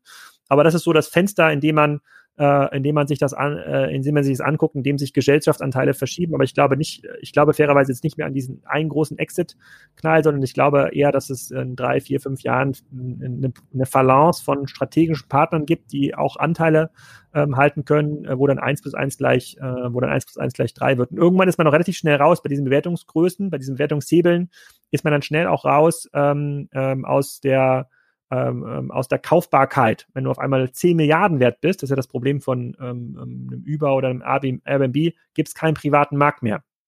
Da musst, du, da musst du an die Börse oder du musst quasi dich anders, äh, dich anders hebeln. Deswegen, du hast schon recht, es kann so einen Zeitpunkt geben, äh, wenn jetzt Investoren sagen, sie möchten flippen. Ist auch unwahrscheinlich, weil auch die Investoren, die wir haben, haben wir das Problem, dass sie irgendwie Geld allokieren müssen. Ja, dann, was wollen sie mit, was, was, wollen sie noch mit mehr Geld? Das ist äh, ein sehr, sehr abstruser Markt gerade. Äh, ähm, aber es gibt keinen Druck. Wir sind momentan, äh, ähm, glaube ich, gut ausgestattet. Wir müssen keinen Cash aufnehmen. Wir können quasi aus dem bestehenden Business uns relativ gut äh, ähm, finanzieren und weiter investieren in Leute und ins Produkt. Äh, und das ist, glaube ich, eine sehr, sehr gute, ähm, ähm, das ist eine sehr, sehr gute Situation, um auch in so eine Funding-Runde irgendwann mal zu gehen. Sehr cool. Also außer ich habe eine Frage vergessen, was Spriker betrifft, dann kannst du gerne nochmal nachlegen. Ähm, würde ich vorschlagen, wir machen einen kurzen Exkurs, paar Worte E-Tribes, paar Worte Kassenzone, Rinderbusiness, ja. jetzt schon abgefrühstückt. Ähm, äh, ja, sag doch mal kurz, äh, was, was E-Tribes macht und äh, ist ja, das, ich weiß ja nur, wie viele Anteile du an E-Tribes jetzt auch keine ganz irrelevante Beteiligung von dir, auch wenn du ja schon gesagt hast, dass du jetzt nicht so groß viel Zeit da reinsteckst.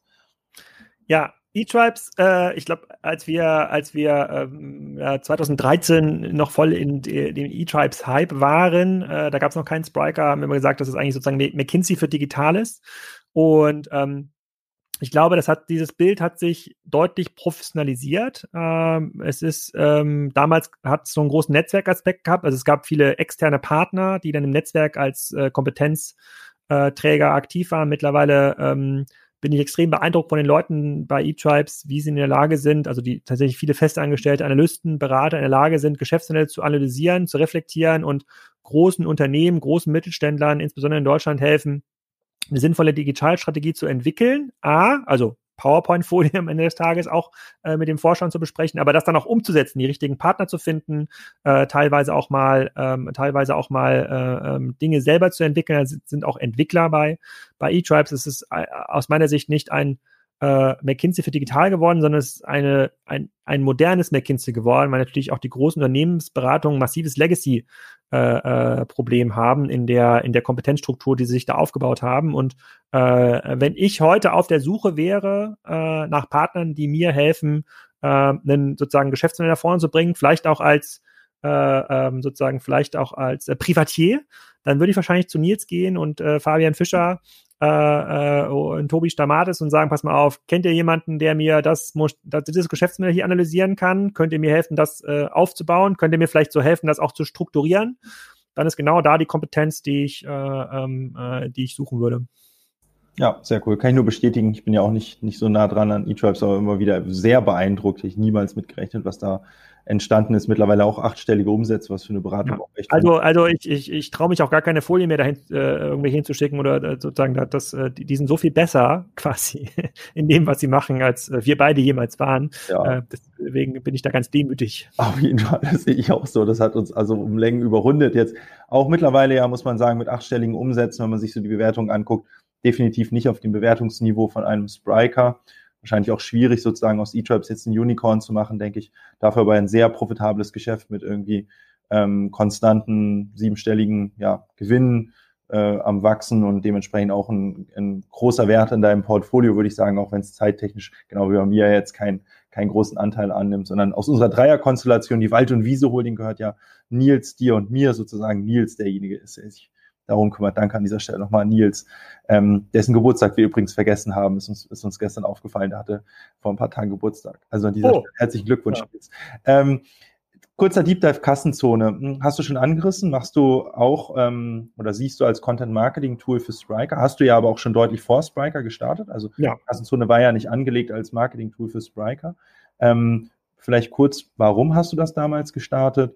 Ähm, und ja, wie, wie guckst du auf Kassenzone? Also was ist, du bist ja auch ein Metriken-Typ, getriebener Typ sozusagen. Was ist da für dich eigentlich so die Zielmetrik? Wann ist es ein guter Podcast, wann ein schlechter Podcast? Und was, was, wann ist für dich Kassenzone eigentlich ein Erfolg und wann nicht? Also Kassenzone ist für mich ein Erfolg, wenn, äh, wenn ich es schaffe, dass möglichst viele Menschen mit den verschiedenen Formaten, die ich rausbringe, Zeit verbringen. Das kann Podcast hören sein, das kann YouTube gucken sein, das kann, ähm, das kann das Text lesen sein, das kann das E-Commerce-Buch lesen sein. Äh, initial gestartet ist es mal, weil man vor zwölf Jahren, als wir Kassenzone gestartet haben, brauchte man halt einen Blog, um mitmachen zu dürfen in den Online-Diskussionen. Da wurde man verlinkt, da konnte man einen Blogbeitrag schreiben, da hatte man Blog-Rolls, die empfohlen wurden. Da war Basic Syncing noch ein ganz, ganz großes Ding und Exciting Commerce war da auch schon ziemlich groß. Und ähm, äh, für mich ist es äh, tatsächlich nicht ein zentrales Content-Marketing-Tool, sondern ein Lerntool, weil ich natürlich damit jetzt die Möglichkeit habe, total cool Leute zu treffen, mich mit denen zu unterhalten, mal ein Gespräch zu führen, wirklich konzentriert eine Stunde, manchmal auch zwei Stunden lang, äh, über ihr Geschäftsmodell, über, äh, ähm, über ihre Sicht. Ich kann Produkte, die ich cool finde, äh, gucke ich sofort, wer ist eigentlich der Gründer? Zum Beispiel habe ich da eine letzten Folge ist Schickling Grill, das war ein Produkt, das ich mir gekauft habe, fand ich mega geil äh, und habe dann rausgefunden, dass die das ganz anders machen als Weber und Napoleon, habe ich sofort den Gründer eingeladen und so ein Gespräch, meine Stunde, das führt sicherlich dazu, dass wir uns in den nächsten zehn Jahren wahrscheinlich irgendwie hunderte von WhatsApp äh, äh, schicken und verschiedenste Sachen austauschen können. Ähm, das ist quasi für so einen Typen wie mich, der sich für alles interessiert, äh, ist das ist das eine Goldgrube. Und das ist mein das ist mein Investment, äh, meine paar Stunden die Woche, die ich das Kassenzone mache, ist mein Investment in mein Lernen, mein permanentes Lernen.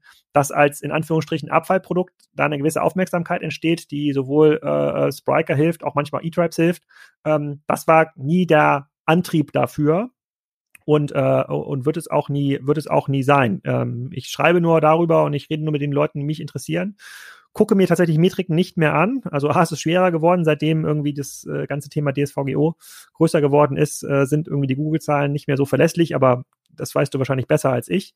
Äh, und ich gucke mir auch gar nicht an, wie viele Leute die Podcasts hören. Ich weiß, dass es ein paar tausend sind, oft äh, äh deutlich über 10.000. Guck mir also an, was kommt eigentlich raus für meine Gäste? Wie viele Leute melden sich bei äh, Oliver Schickling und wollen seinen Grill kaufen oder haben vielleicht einen äh, Produktvorschlag für ihn? Und das ist oft immens. Das sind wirklich Dutzende Nachrichten, die, die Leute dann danach erreichen. Ähm, und äh, ähm, ich glaube, ähm, viele Leute bräuchten heute sowas wie Kassenzone für ihre, für ihr Unternehmen oder für ihre Branche. Ähm, ich hatte aber jetzt zwölf Jahre Zeit, das so nebenbei zu machen und ich glaube, es ist total schwierig, das jetzt mit Druck und Erfolgsdruck aufzubauen. Ich glaube, das geht heute nicht mehr. Heute ist quasi Information viel zu verteilt. Heute nochmal einen Blog aufzubauen oder so eine Newsletterliste, boah, da muss man schon, da muss man schon richtig, richtig gut sein, in seiner Nische richtig spitz sein. Das war aber vor zwölf Jahren äh, äh, äh nicht der Fall. Und das heißt übrigens Kassenzone, weil es irgendwas mit E-Commerce oder mit dem Handel zu tun haben sollte. Die Alternative damals war Warentrennstab. Das ja. ist das Ding, was man in, bei der Kasse rauflegt, um seine Ware, insbesondere in Deutschland, äh, davor zu schützen, dass sie über die Kasse gezogen wird, bei dem der vor dir ansteht. Deswegen bin ich mit Kassenzone eigentlich ganz glücklich. Musste aber letztens mir den Vorwurf äh, äh gefallen lassen, wer, äh, nee, genau, irgend, ich hatte mir ich, jemanden angesprochen, der, genau, ich hatte den Marco Börries nämlich angesprochen. Und ähm, äh, der hat irgendwie von einem Kollegen wohl gehört, dass, äh, äh, dass ich wohl Kassensysteme bei Metro mache. Und dann meine ich, nee, das stimmt nicht. Der Metro-Chef, der war im Kassenzone-Podcast, das hat aber miteinander überhaupt nichts zu tun. Äh, äh, das, der Name ist also misleading hier und da, aber äh, in der Regel funktioniert's. Sehr geil. Ich glaube, du hast mir das irgendwann mal gesagt, sozusagen, fand ich ganz interessanten Blick auch quasi gar nicht so sehr auf die Reichweite zu gucken, also 10.000, 15.000, was auch immer ähm, Views, sondern im Prinzip die quasi relative Abdeckung der potenziell für dich ja interessanten Zielgruppe. Ne? Das fand ich ganz interessanten Blick auch für OMR ja. oder meine, so Think with Tarek oder so. Das habe ich sehr für mich aufgenommen, eigentlich da den, den Blick zu verändern. So eine, kann ich ja bestätigen, der ja auch mal Gast bei dir war, selbst übrigens auch viele, viele, also das ist auch eingangs gesagt, LinkedIn tatsächlich Kassenzone, ähm, höre ich am meisten von allen Podcasts sozusagen ähm, weil ich das immer echt ganz spannend finde. Ähm, und wenn ich selbst Gast bin, kann ich das nur bestätigen, kriegt man sehr viel Feedback, ähm, viel mehr als zum Beispiel, ich weiß auch schon überregionale Porträts in irgendwelchen Süd Süddeutsche oder so, ja, wo man sagen würde, ne, wenn ihr jetzt einen normalen Menschen da draußen fragt, was ist jetzt geiler, irgendwie Kassenzone Podcast Gast oder irgendwie süddeutsche Porträt, da kann ich nur sagen, Kassenzone Podcast bringt auf jeden Fall viel mehr Resonanz sozusagen, auch in der relevanten Zielgruppe. Ne? Ähm, und wir feiern ja hier auch 300 300. Äh, Podcast-Folge und in dem Sinne auch die Frage, ähm, was ist ein, also was ist für dich mittlerweile relevanter? Also wenn du dich entscheiden müsstest zwischen Podcast und Blogbeiträge schreiben, wofür würdest du dich entscheiden? Und wie, wie Podcast. diese zwei Dinge? Podcast. Podcast, ganz klar. Wann, Podcast, Podcast, wann hat Podcast Blogschreiben überholt? Vor zwei Jahren, äh, denke ich. Also äh, wenn ich wenn ich Blog schreiben ist für mich ja auch immer ähm, mir die Freiheit nehmen, mal ein paar Stunden über ein Geschäftsmodell nachzudenken oder mal einen Geschäftsbericht runterzuladen, äh, jetzt mal die äh, Big Commerce Zahlen oder Farfetch und mich da durchzutauchen. Ähm, das dauert aber sehr lange und äh, und ähm, äh, ist bei weitem nicht so aufschlussreich, wie sich eine Stunde lang zusammen mit einem anderen Unternehmer hinzusetzen und äh, mit dem zu reden. Das ist ein, also das, das erzeugt viel mehr Wissen, viel mehr Tiefe und natürlich auch ein, ein, ein relevantes Netzwerk als das, ähm, als das Blogschreiben. Deswegen würde ich heute wahrscheinlich 80 Prozent meiner Zeit auf das, äh, ähm, auf das Organisieren äh, und Machen vom Podcast verwenden und 20 Prozent auf das Blog schreiben, weil natürlich das Konsumieren dieser Beiträge in Textform äh, für viele noch viel einfacher ist. Ich zum Beispiel höre auch gar nicht so viele Podcasts, aber ich lese mir total gerne Zusammenfassungen äh, durch. Und deswegen biete ich das auch an bei Kassenzone, dass alle, Pod alle Podcasts auch transkribiert werden und dass man da lesen kann. Wobei, wobei ich sagen muss, was, was ich schon ein bisschen vermisse, sind diese längeren Artikel von dir, ne? Weil ich meine, der Unterschied ist quasi, du interviewst sozusagen einen Podcast-Gast, ne? Und der Podcast-Gast ja. speichert aus in der Regel über sein Geschäft. Finde ich auch super interessant oft. Was ich aber schon cool fand bei dir, ist, dass du öfter auch, auch ähm, eher so längere Artikel geschrieben hast über zum Beispiel Spieltheorien. Ne? Das bist ja irgendwie, bist ja, ja. du hast mir die ein oder andere Spieltheorie näher gebracht, unter anderem das Gefangenendilemma hast du mir, glaube ich, vor ja. zwölf Jahren, ich als nicht studierter 18-Jähriger kam da an und dann hast du mir so ein bisschen Spieltheorien erklärt, was ich mega interessant fand. Und ähm, ähm, finde, es ist also äh, kaum vergleichbar, weil ich finde, bei den Blogposts, speicherst du ja deine Gedanken eigentlich aus in recht ausführlicher Form, aber schnell konsumierbar. Am Ende liest man fünf Minuten, zehn Minuten, ja. Ähm, umfangreiche Sachen sozusagen, hat er so einen Makroblick versus irgendwie Podcast, wo du ja eigentlich oft eine Funktion einnimmst. Ne? Ich, ich vermisse es auch, aber was ich natürlich auch sagen muss, äh, bei den längeren Artikeln, ob es jetzt das Gefangenendilemma ist oder die äh, Aufmerksamkeitsökonomie, das war der längere Artikel, den du ja auch mit, mit ein bisschen mitgestaltet hast, ähm, äh, die passen leider nicht in unsere Zeit. Es gibt wenig Leute wie dich, die das noch lesen, geschweige denn äh, reflektieren äh, oder auch mal kommentieren dann im, äh, im Blog. Das sind dann aber Dinge, wie die, die ich für mich machen muss, um das dann zu verstehen. Jetzt das ganze Thema Chat-Commerce oder generell jetzt auch das äh, Aufkommen neuer Devices, also der, der, Webshop ist tot, jetzt mal als ähm, in Anführungsstriche gesetzt. Ähm, das muss ich schon aufschreiben und wieder auch mal den anderen, anderen Businessplan mal durchlesen, um das besser zu verstehen. Aber als, als Reichweitentool, um sich mit anderen darüber auszutauschen, um da auch mal Feedback zu äh, bekommen, funktioniert es gar nicht mehr. Da funktioniert noch, nur noch kurze Zusammenfassungen per, äh, äh, per LinkedIn, weil sich gefühlt zunehmend weniger Menschen Zeit nehmen können oder wollen, wirklich lange, komplexe Themen zu verstehen und dann auch mitzudiskutieren. Und da muss das schon herausragend sein. Und das war jetzt, der letzte Artikel war jetzt Aufmerksamkeitsökonomie, da gab es auch richtig viel Feedback, das ist cool. Aber das schaffe ich fairerweise tatsächlich dann nicht auf einer Wochenbasis oder Monatsbasis sowas rauszuhauen. Dafür ist es, dafür ist mein Anspruch auch zu groß hoch geworden. Ja, ist schade, was mich auch zum Beispiel daran erinnert, ist deine Douglas-Analyse, ne? Die ja, weiß ich nicht, wie lange ist schon her, zwei, drei Jahre und damals ist ja auch ja. hier Plattform und äh, Sortiment erweitern. Ich kann mich gut daran erinnern. Kurz danach bin ich Tina Müller begegnet, habe sie natürlich direkt darauf angesprochen. Ja, hast du den Kassensohn-Artikel gelesen? Äh, aber jetzt, äh, Spoiler hier nicht, hat sie mir auf jeden Fall gesagt, hat sie diverse Male zugeschickt bekommen. Also da sieht man ja. relevante Reichweite. Wollte damals aber noch kein Marktplatz-Business machen. Und siehe da, heute ähm, machen sie ja Marktplatzbusiness ne, und arbeiten ja. im Sortiment. Also ich glaube, einige Dinge, du hast ja auch andere Geschäftsmodelle analysiert, wo ich auch glaube, sozusagen das in Podcast-Form abzubilden, wird schwierig. Also wenn man dich jetzt so interviewt, weil das, was du da machst, habe ich auch, habt ihr auch kennengelernt sozusagen, ist ja schon recht, also sehr journalistisch sauberer Prozess, der dahinter liegt. Ne? Beschäftigst dich ja schon länger, schreibst länger an solchen Artikeln und durchdenkst das, ist, glaube ich, in so einer spontanen Podcast-Form schwierig ist. Ich glaube, ja. deswegen konsumieren Leute auch gerne Podcasts, weil es halt leichtgewichtiger ist irgendwie, aber trotzdem fand ich das wirklich immer cool, weil du eigentlich der Einzige in dieser Branche warst. Ich meine, Jochen hat ja auch nochmal seinen eigenen Stil, aber hm, so diese tiefen Analysen und Hintergrunddinger sozusagen mit, mit sehr viel Krips dahinter und das in geschriebener Form, was finde ich durchdachter ist, oft als das gesprochene Wort, fand ich schon herausragend irgendwie bei Kassenzone. Kann ich dir ich nehme das mal mit als Anregung, vielleicht schaffe ich es ja noch. Genau, als Kassenzone-Fanboy nochmal äh, noch mitgeben. Danke, danke. Ähm, so, ähm, jetzt sind wir soweit durch mit den Deep Dive-Themen. Wir haben ungefähr eine Trilliarden Fragen, orientalische Übertreibung aus der Community. Ich würde mal versuchen, so ein bisschen Mix aus irgendwie leichten, coolen Fragen und auch so ein bisschen inhaltlichen Fragen zu machen. Fangen wir mit einer leichten Frage an. Alex, was ist dein Guilty Pleasure? Digital Guilty Pleasure? Holst du dir jeden Tag die neuesten Promi-News auf bunte.de oder schaust dir die Insta-Stories von 187 Straßenbahn an?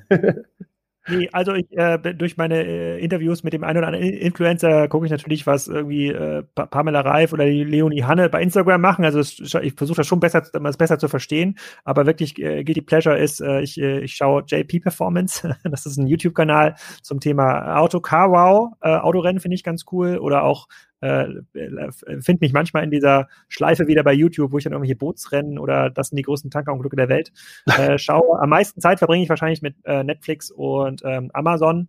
Ähm, habe aber quasi so eine Eigenschaft entwickelt, die meine Frau hasst. Ich äh, spule permanent vor. Also für so eine, so eine drei Stunden äh, äh, äh Serie Binge-Watching brauche ich in der Regel nicht mehr als 45 Minuten, weil ich die ganze Zeit äh, vorspule, wenn irgendwas langweilig ist äh, während der Serie. Und äh, da hole ich mir schon sehr viel äh, äh, Pleasure. In diesem Sinne, falls jemand zuhört, der äh, äh, daran beteiligt ist, äh, Peaky Blinders oder Fargo zu schreiben für Netflix, da würde ich mich freuen, wenn wieder ein paar Staffeln rauskommen. Das waren die besten bisher. Aber was ich noch ergänzen kann, Alex, ich glaube, ich kenne niemanden, der so hart abnörden kann auf einen digitalen, auf so einen selbstfahrenden Rasenmäher, der mit seiner App verbunden ist und wo mhm. du einen kleinen Planschpool werben kannst. Ne? Würde ich noch hinzufügen als Digi also ein wobei, wobei ich da sagen muss, der, der Daniel, der, der, der, der Daniel Schröer, der ja auch im Podcast war, äh, der Futura macht, äh, also hier digitale Rattenfallen, der hat mir natürlich ein paar geschickt. Das sind jetzt quasi, das sind Rattenfallen, die äh, hat jeder, hat, hat jeder eine, eine eigene SIM-Karte und die melden sich, wenn sie zugeklappt sind. Und äh, hier auf so einem Bauernhof mit Schafen und so weiter gibt es natürlich diverse Stellen, wo man das fangen kann. Und das ist, äh, das ist sensationell. Also was man damit alles ansteigen kann, das ist ganz, äh, das ist schon ganz geil. Ja, ich, ich kenne das, mit was für einer Begeisterung du über sowas abgehen kannst. Ähm, so, schwerwiegender, schwerere Frage ähm, von Inga. Äh, wie stehst du als Privatmensch zur Konsumgesellschaft, falls du da einen Unterschied machst zwischen dem Unternehmer und der Privatperson? Also mache ich keinen Unterschied. Ähm, ich ähm, ich habe mittlerweile ähm, aus, aus meiner Sicht ein etwas differenzierteres Bild entwickelt. Ich glaube, Konsum ist natürlich so ein bisschen die Antrieb, äh, sozusagen der Antrieb äh, unseres Wirtschaftssystems. Ähm, und ich kann jetzt Konsum, ähm, äh, kann ich gar nicht kann, möchte ich gar nicht verurteilen, weil das ist am Ende des Tages mein Geschäftsmodell dein Geschäftsmodell. Wir treiben das, wir treiben das hier an. Ich äh, glaube aber, dass äh, man die Art und Weise, äh, wie so, dass das wie konsumiert wird und dabei der Planet zerstört wird, dass wir als Unternehmer die Aufgabe haben, das zu verändern. Also ich würde schon gern daran mitarbeiten und mithelfen, dass besser und nachhaltiger konsumiert wird. Konsum per se finde ich nicht schlecht, aber ich fände es natürlich total cool, wenn jedes verkaufte T-Shirt oder jedes, äh, jedes verkaufte Autoteil oder was auch immer eigentlich dazu führen, dass die Welt ein bisschen besser wird. Also müssen wir uns überlegen, ähm, äh, äh, wie macht man die ganze sozusagen den Produktionsprozess effizienter, wie schafft man das mit regenerativen Energien auszustatten, wie schafft man einen kompletten Kreislauf. Ich, ich glaube, deswegen ist Konsum, wie wir, wie es heute gelebt wird, mit welchen Produkt, die Produkte in der Konsumkette sind, da, dem stehe ich sehr negativ gegenüber.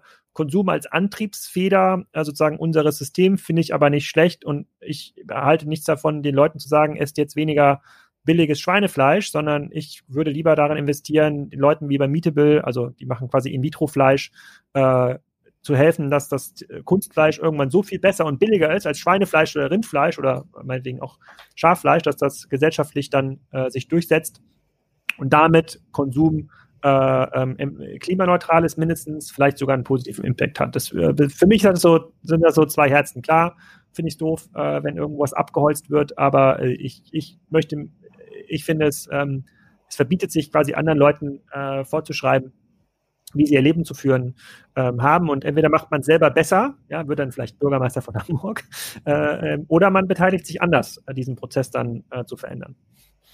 Vielleicht kleines bisschen sozusagen, wenn wir schon bei gesellschaftlichen Themen sind, ähm, anschließende Frage. Welche drei Dinge würde Alex als erstes machen, wenn er zum, Spont wenn er zum spontan nächsten Monat zum Bundeskanzler berufen würde? Oh, äh, also ich hoffe, das passiert nicht. Ich glaube, das ist eine extrem undankbare, äh, äh eine extrem undankbare ähm, Situation. Ähm, ich, ich, äh, ich würde Entscheidungsprozesse versuchen, deutlich transparenter, äh, ähm, äh, deutlich transparenter zu machen und die Leute mal mitzunehmen. Ich glaube, es wird viel zu schlecht kommuniziert. Ich glaube, es passiert viel gute Politik, die aber schlecht kommuniziert wird und damit äh, gibt man natürlich äh, den Leuten die Möglichkeit, darüber zu hetzen oder gibt natürlich auch Hetzern die Möglichkeit, das äh, äh falsch einzusetzen. Ich würde, äh, ich würde, ich würde auf jeden Fall Scheuer entlassen, äh, aber also, und dem hier auch. Also es, das ganze Thema Breitbandausbau so krass zu verpennen, das ganze Thema Bahn, Transport, Transportation so krass zu verpennen in den letzten 10, 20 Jahren, in denen Deutschland viel Geld hatte und investieren konnte und eigentlich immer noch hat und das so sch schwach zu priorisieren. Äh, äh, ich glaube, es ist ein total geiles Land, was man, äh, äh was man noch mit vielen einfachen Mitteln deutlich lebenswerter äh, äh, machen kann, was für super viele High Potentials, für viele, viele Menschen extrem attraktiv sein kann, hier auch äh, zu wohnen, alt zu werden, was ähm, uns als Gesellschaft hier auch ähm, voranbringen. Damit meine ich nicht, dass wir jetzt aus Rumänien irgendwie die letzten verbliebenen Ärzte, die dort auch gebraucht werden, abwerben. Aber ich glaube, es kann ein cooles Land sein äh, mit einigen Infra Infrastruktur-Tweaks und die Honks, die das bisher so schlecht gemanagt hat, die würde ich, glaube ich, als erstes ent, entlassen, es transparenter, äh, transparenter machen und, äh, und einfach viel, viel mehr kommunizieren. Ich glaube, ähm, es gäbe dann jeden Tag den Podcast äh, äh mit dir. Was ist eigentlich passiert? Äh, was haben wir gelernt? Äh, was funktioniert? Was funktioniert nicht, um die Leute, ähm, die irgendwie der Politik so ein bisschen überdrüssig geworden sind, wieder mitzunehmen und sie mitgestalten zu lassen. Cool. Easy Frage von José Lopez. Wann stehst du morgens auf, wann gehst du ins Bett und telefonierst du noch in Schlafklamotten? Ähm, also ich stehe morgens äh, ähm, jetzt auch, also Covid-Zeit. Äh, jetzt ist ja mein Sohn ans Gymnasium gekommen und der hat äh, leider schon um äh, 7.20 Uhr die erste Stunde. Ich weiß nicht, wer sich so einen Schwachsinn hat einfallen lassen. Äh, deswegen muss ich da aber schon um halb sieben aufstehen. Ansonsten gerne um kurz nach sieben. Und ins Bett gehe ich meistens schon um zehn. Penne also in der Regel acht bis neun ähm, Stunden. Und ähm, wenn ich jetzt mal Tage habe wie in Karlsruhe oder jetzt in Berlin viel arbeiten muss, merke ich, das kann ich schon mal durchhalten, so zwei Tage mit wenig Schlaf. Ähm, aber dann kommt der dritte, der vierte Tag, kommt die Keule zurück und da schaffe ich gar nichts mehr. Äh, ähm, ähm, ja, deswegen äh, ich, ich, ich gehe eigentlich früh ins Bett und stehe okay normal auf. Guckst du als erstes auf dein Handy, wenn du morgens aufwachst? Ja, leider, das muss ich mir noch abgewöhnen. Ich glaube, das ist falsch. Ist Innovation eine Frage des Alters? Frage von Ulf. Nee, nur der Neugier. Dann nochmal als hinterhergelegt von Ulf. Äh, wie lange traust du dir zu, innovativ zu bleiben? Äh, nicht so lange. Ich bin da, ähm, äh, ich, äh, ich, äh, ich glaube, ich habe quasi dieses, also sozusagen diese Altersgrenze, ich werde nächste Woche 40. Wenn der Podcast rauskommt, bin ich wahrscheinlich schon 40.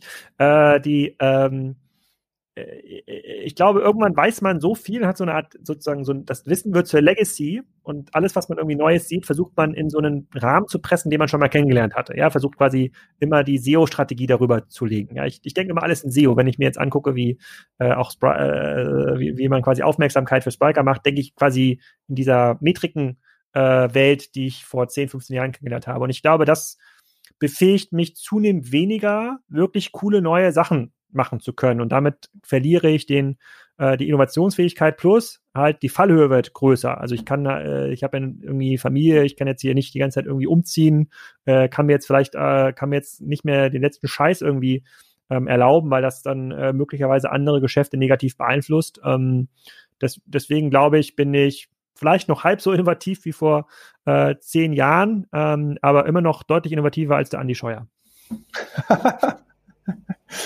ähm, Frage von Rich, Rich, keine Ahnung. Ähm, wie viel vom Erfolg ist Können und wie viel Glück? Ich würde sagen, äh, 95% ist Glück, vielleicht 90%. Der Rest ist Können, Fleiß, zur richtigen Zeit am richtigen Ort. Ja, vielleicht auch Timing, ne? Hast, was, ja. hast, du mal deinen Spruch, wenn es das Internet nicht gäbe, was wären wir dann? Abteilungsleiter bei Bayersdorf. das ist ein super Job, möchte ich da an alle Abteilungsleiter, die jetzt zuhören, äh, möchte, ich, äh, möchte ich sagen. Aber es war kein Job, den ich mir gewünscht hätte. Ja, ich glaube, wir wären auch richtig schlechter Abteilungsleiter bei Bayersdorf. Ja, das, das, äh, das, kommt noch dazu, ja. ähm, Florian Bein fragt, ähm, mich würde die Situation zu Homeoffice und Remote-Arbeit interessieren, wie du das einschätzt. Ich finde es mega. Ich habe, wir haben zum Glück bei äh, bei Spiker sind wir äh, hätten wir äh, standen wir kurz vor der Unterschrift eines ganz, ganz, ganz, ganz, ganz, ganz, ganz, ganz, ganz teuren Mietvertrages in Berlin äh, und äh, für eine große Fläche so diesen klassischen Headquarter-Gedanken entspricht. Und ich glaube, Boris, mein Co-CEO, hat das gut ausgedrückt. Ähm, vor fünf bis zehn Jahren war Google Apple noch das Leitbild, die das zu Hause ins Büro gebracht haben. Ja, großer Campus mit irgendwie Schneiderei, Friseur, Bäcker, alles da. Und wir kommen jetzt in eine Welt, in der wir äh, die Arbeit in einer guten Form nach Hause bringen Und ähm, dafür braucht man eben nicht mehr so eine krasse Headquarter-Infrastruktur. Äh, ich glaube, wir haben kulturelle Herausforderungen, also wie onboardet man Leute, wie schafft man quasi so eine Kultur, dass sich Leute auch im Unternehmen verbunden fühlen. Da ist noch einiges zu tun. Ähm, aber ich glaube, das ist für uns eine mega, mega, mega Chance, weil natürlich die meisten unserer Wettbewerber äh, äh, irgendwie, irgendwie sich so mega Bunker hingestellt haben, wo ihr Logo sich oben auf dem Dach dreht. Und äh, äh, das ist, glaube ich, ein, äh, das ist ein Kostenfaktor, den haben wir nicht, den können wir ins Produkt stecken. Heißt aber auch, du rechnest damit, dass auch nach Corona im Prinzip Home Homeoffice Bestandteil eurer Arbeitsweise sein wird?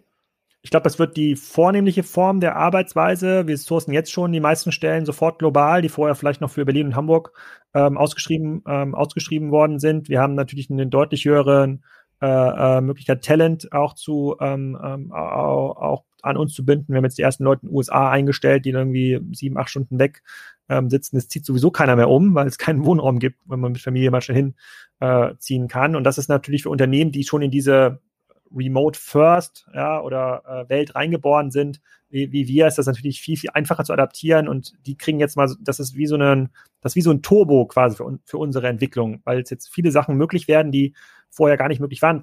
Also immer ein Thema, das ist, glaube ich, kein Geheimnis, Events. Dadurch, dass es nur digitale Events gibt, äh, ist natürlich eine Expansion Richtung Asien, äh, äh, UK, USA viel einfacher. Vorher musste man ja 20, 30 Leute auf irgendein NRF schicken. Mega teuer, mega großer Aufwand, schwer zu messen. Heute kannst du alles digital buchen, du musst einfach nur ein bisschen länger aufbleiben und äh, kannst halt in andere Märkte viel aggressiver, viel schneller reingehen, äh, äh, zu deutlich geringeren Kosten äh, und kannst ja auch eine Marktpräsenz aufbauen, die vorher mal Millionen gekostet hätte, möglicherweise mehrere Jahre.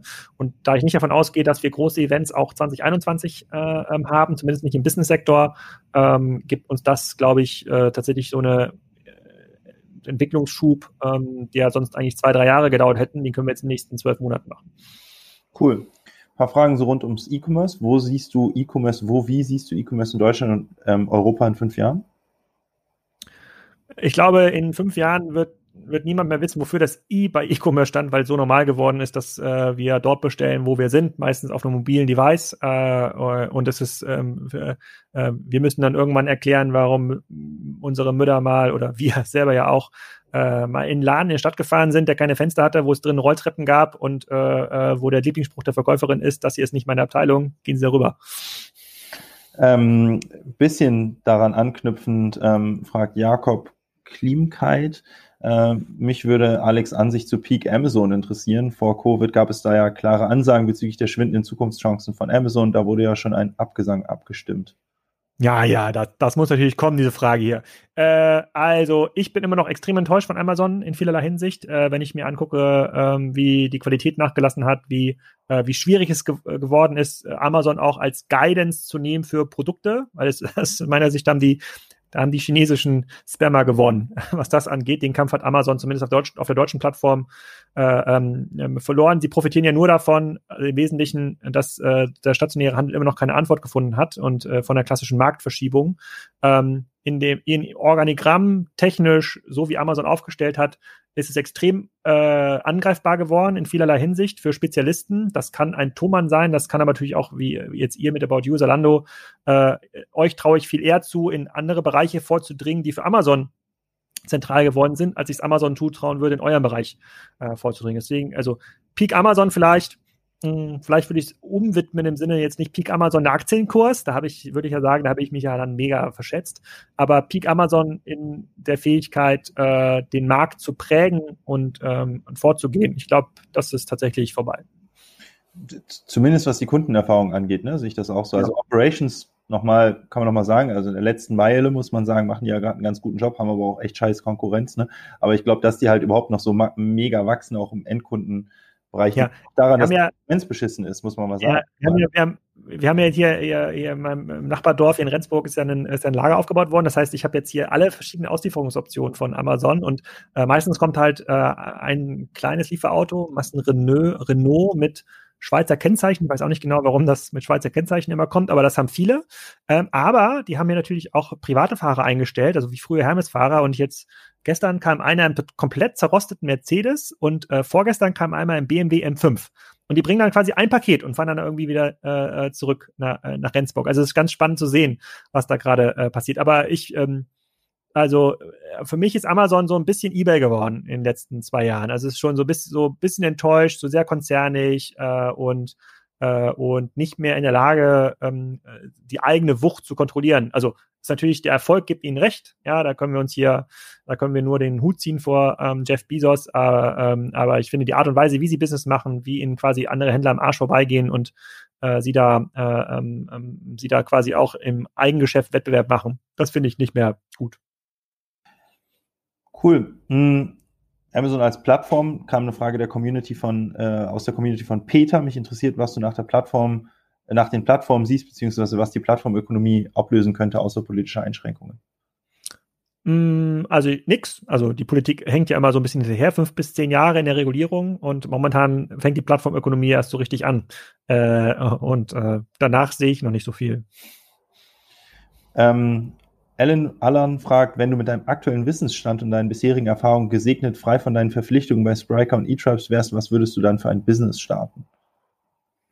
Also irgendwas, wo ich meine Frau und meine Kinder besser integrieren kann, glaube ich. Äh, aber ich, äh, ich sehe jeden Tag neue Business Opportunities, die jetzt nichts mit äh, E-Commerce zu tun haben. Äh, ähm, also überall gibt es so krass geile große Nischen, um die man sich kümmern kann, die man mit ein bisschen digital Know-how deutlich besser machen kann. Irgendwie vom Campingplatz äh, äh bis hin zum Zahnarzt. Weißt du, wie viel Umsatz Zahnärzte in Deutschland machen? Ui. Wie, wie, groß ist, wie, wie groß ist der Zahnarztmarkt in Deutschland? Na, weiß ich, schwer zu sagen. Ein paar Milliarden wahrscheinlich, oder wie?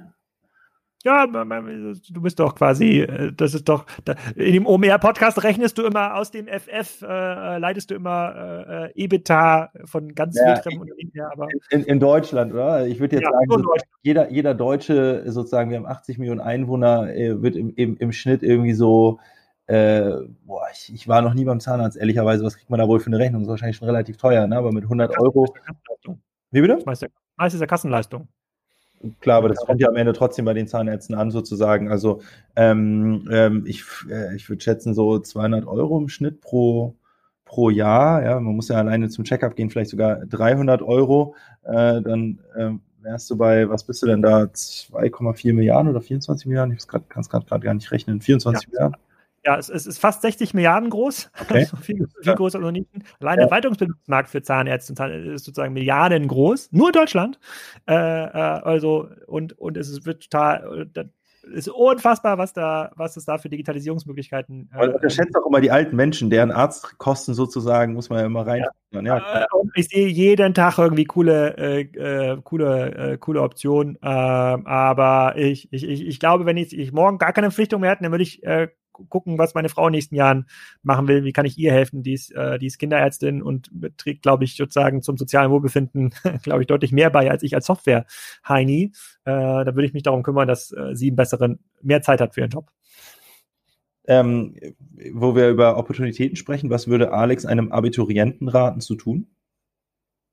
Such dir einen guten Chef, äh, der dir Freiheiten gibt, unabhängig von der Branche und, ähm, und, und von der Größe des Geschäftsmodells. Also ich glaube, morgen irgendwie bei Porsche anfangen im dualen Studium mit so einem Solar-chef äh, ist deutlich unattraktiver als bei äh, vielleicht einer kleinen Agentur mit einem jungen Tarek in Hamburg anzufangen, der nur zwei Leute hat.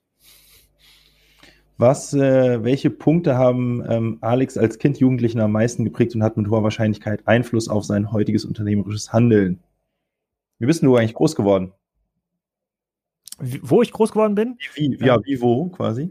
Äh, sehr behütet. Mein Vater ist äh, Pfarrer. Äh, meine Mutter äh, habe ich immer als Hausfrau kenn, kennengelernt. Die hat aber auch in der Klinik mal gearbeitet. Immer auf dem Dorf bin ich ähm, groß geworden. Ich war immer schon sehr groß, also immer meistens größer als die anderen. Und mir ging es immer komplett am Arsch vorbei, was die anderen gedacht haben. das ist immer noch so. Und diese, äh, dieses Laissez-faire hat mir, glaube ich, äh, hat mir, glaube ich, sehr geholfen, äh, mir selber meine eigenen Gedanken ähm, zu machen. Und irgendwann habe ich dann das Thema äh, Flohmarkt kennengelernt, als ich dann in den Westen gezogen bin. Ich komme aus Ostdeutschland. Äh, äh, und da hat so ein bisschen mein, äh, sozusagen mein, mein, äh, meinen äh, meine Gier aufs Geld zählen hat dann wahrscheinlich meine äh, BWL-Karriere ähm, ähm, geprägt. Nee, aber ich hatte ein sehr, äh, ich habe ein sehr behütetes, ähm, äh, sozusagen sehr, sehr behüteten Familie. äh, groß geworden und ähm, hatte eigentlich immer Glück, coole Freunde zu haben. Aber ich habe jetzt nichts, nichts Besonderes. Also immer nur ganz normale Schulen, langweilige Universität äh, und jetzt keine aus, herausragenden Hobbys. Ich war ein sehr guter Handballer. Sehr cool. Ähm, ben Hamanus fragt, was sind deine Learnings aus 299 Folgen Business Podcasting?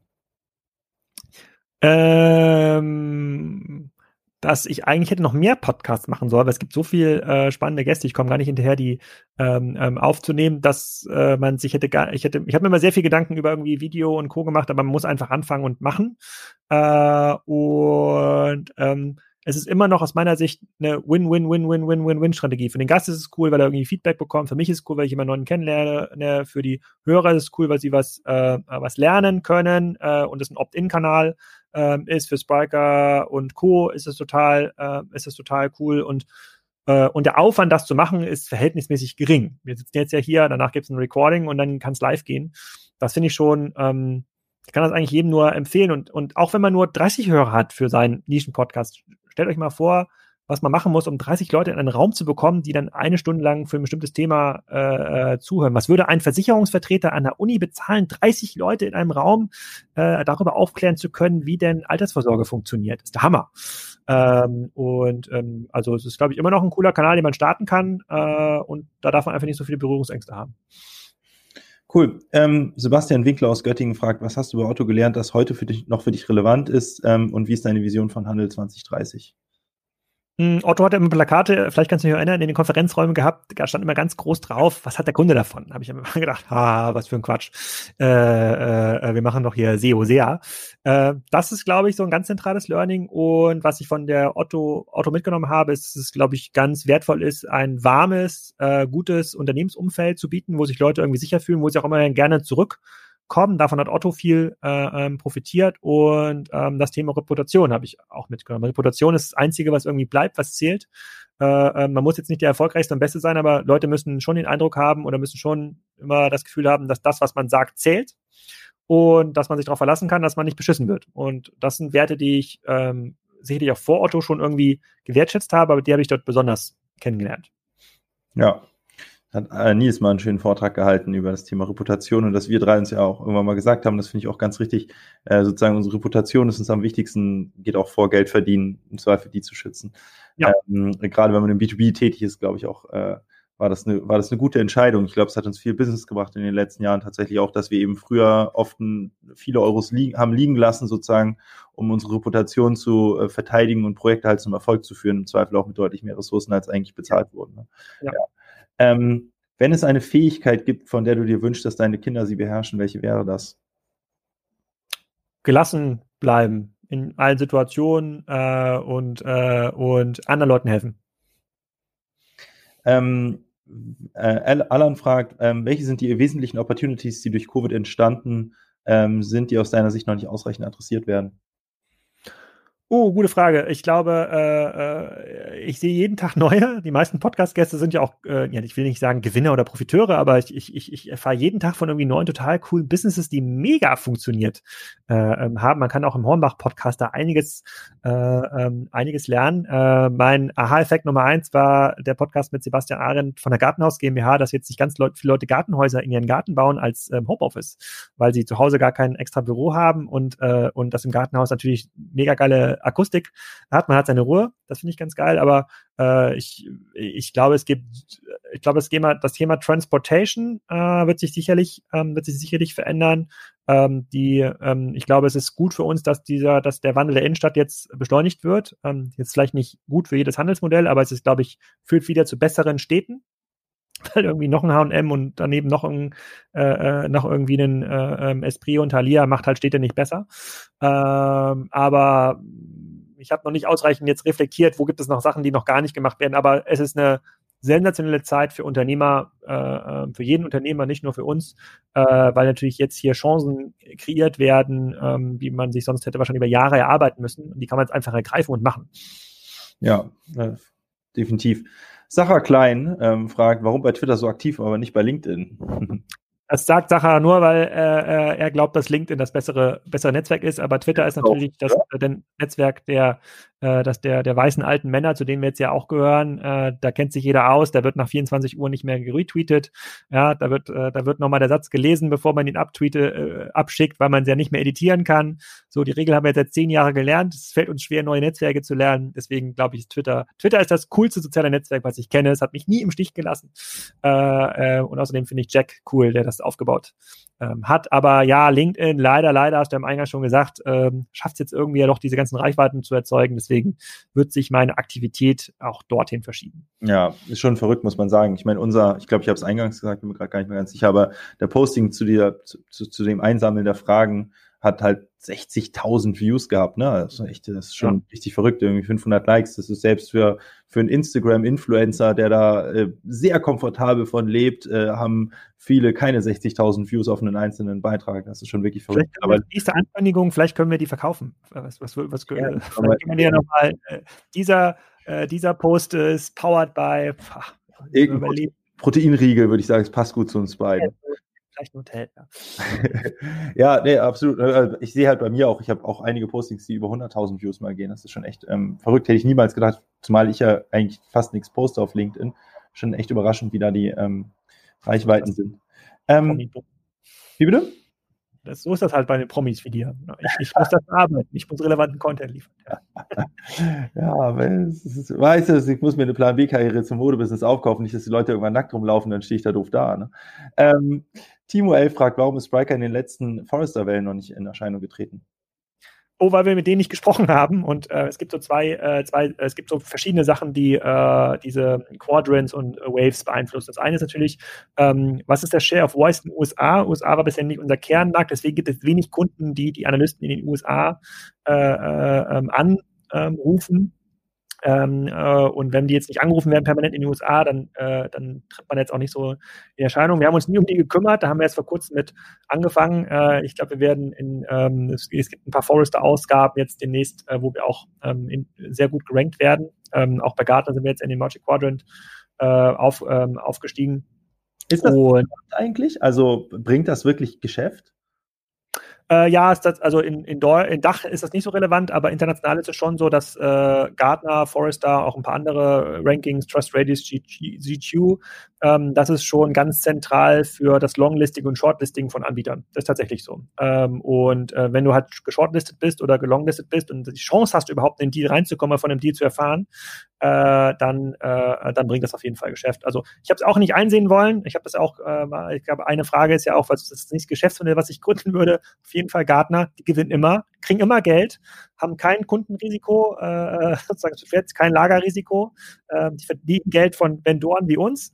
Äh, die, die Kunden, die äh, Bayersdorfs dieser Welt äh, zahlen denen, äh, zahlen denen Geld. Äh, alle Leute sitzen im Homeoffice, äh, äh, also das ist ein Geschäftsmodell alter Schwede. Das habe ich jetzt natürlich erst kennengelernt als Softwareanbieter, aber also das hätten wir mal gründen müssen. Meine Fresse. Auch hier der Kollege Philipp, ne? Also das ist schon in etwas anderer Form deutlich cooler und so weiter, aber so eine Art, blöd gesagt, eine Review-Plattform doch eigentlich, oder nicht? Oder das, also ich kenne ja, Daten, gestehen gar nicht. Teil, ein Teil von, äh, von Gartner ist ja auch Peer Reviews, also das, was Philipp macht, ist quasi ein Teil. Ähm, kann man, was Philipp macht, ist eher ein Wettbewerber zu GQ und Trust Radius, hm. aber äh, klar, es ist auch ein Teil von so einem Gartner, aber what a fucking business model, alter Schwede. ähm, Michael Döhler fragt, wie groß, also jetzt ein paar Spriker-Fragen, wie groß ist das Spriker Sales Budget im Verhältnis zum Umsatz? Ähm, Sales und Marketing Budget meint er wahrscheinlich. Also wie viel geben wir für Sales und Marketing ähm, äh, ähm, aus? Verschwinden gering. Ähm, klar, ich, ich habe mir das jetzt nicht notiert, aber ich glaube, ich, ich meine, er oder irgendwer hat geschrieben, dass er meint, dass die meisten Unternehmen der relevanten Größe ungefähr bei 40 Prozent liegen. Ah, nee, da sind wir, sind wir bei weitem nicht.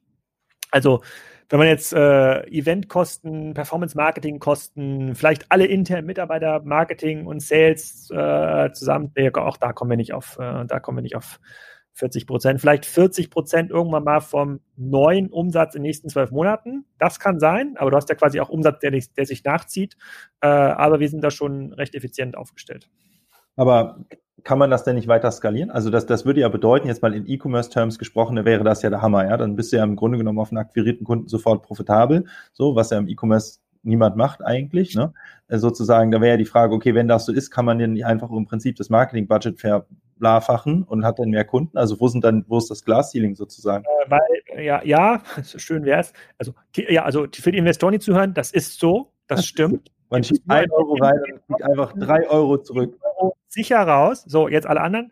Äh, es ist ein B2B-Business, was äh, durch Verbindung zu, mit Verbindung zu Menschen lebt. Du musst ja quasi alles gleichwertig skalieren. Du musst quasi die Infrastruktur skalieren. Du musst quasi das Service äh, aus das Service-Level, also das Customer Success Team muss skaliert werden. Du brauchst quasi mehr ausgebildete und Z äh, Agenturen, zertifizierte äh, äh, ähm, Entwickler, ein Sales-Leute, die reinkommen, bringen möglicherweise Kontakte mit, aber auch dieser Sales-Prozess dauert teilweise ein halbes Jahr, manchmal auch ein Jahr. Also das ist nicht so, das, das ist ja das Coole an dem Modell. Das ist, es ist natürlich viel einfacher zu verteidigen als ein, als ein rein virtuelles äh, äh Modell.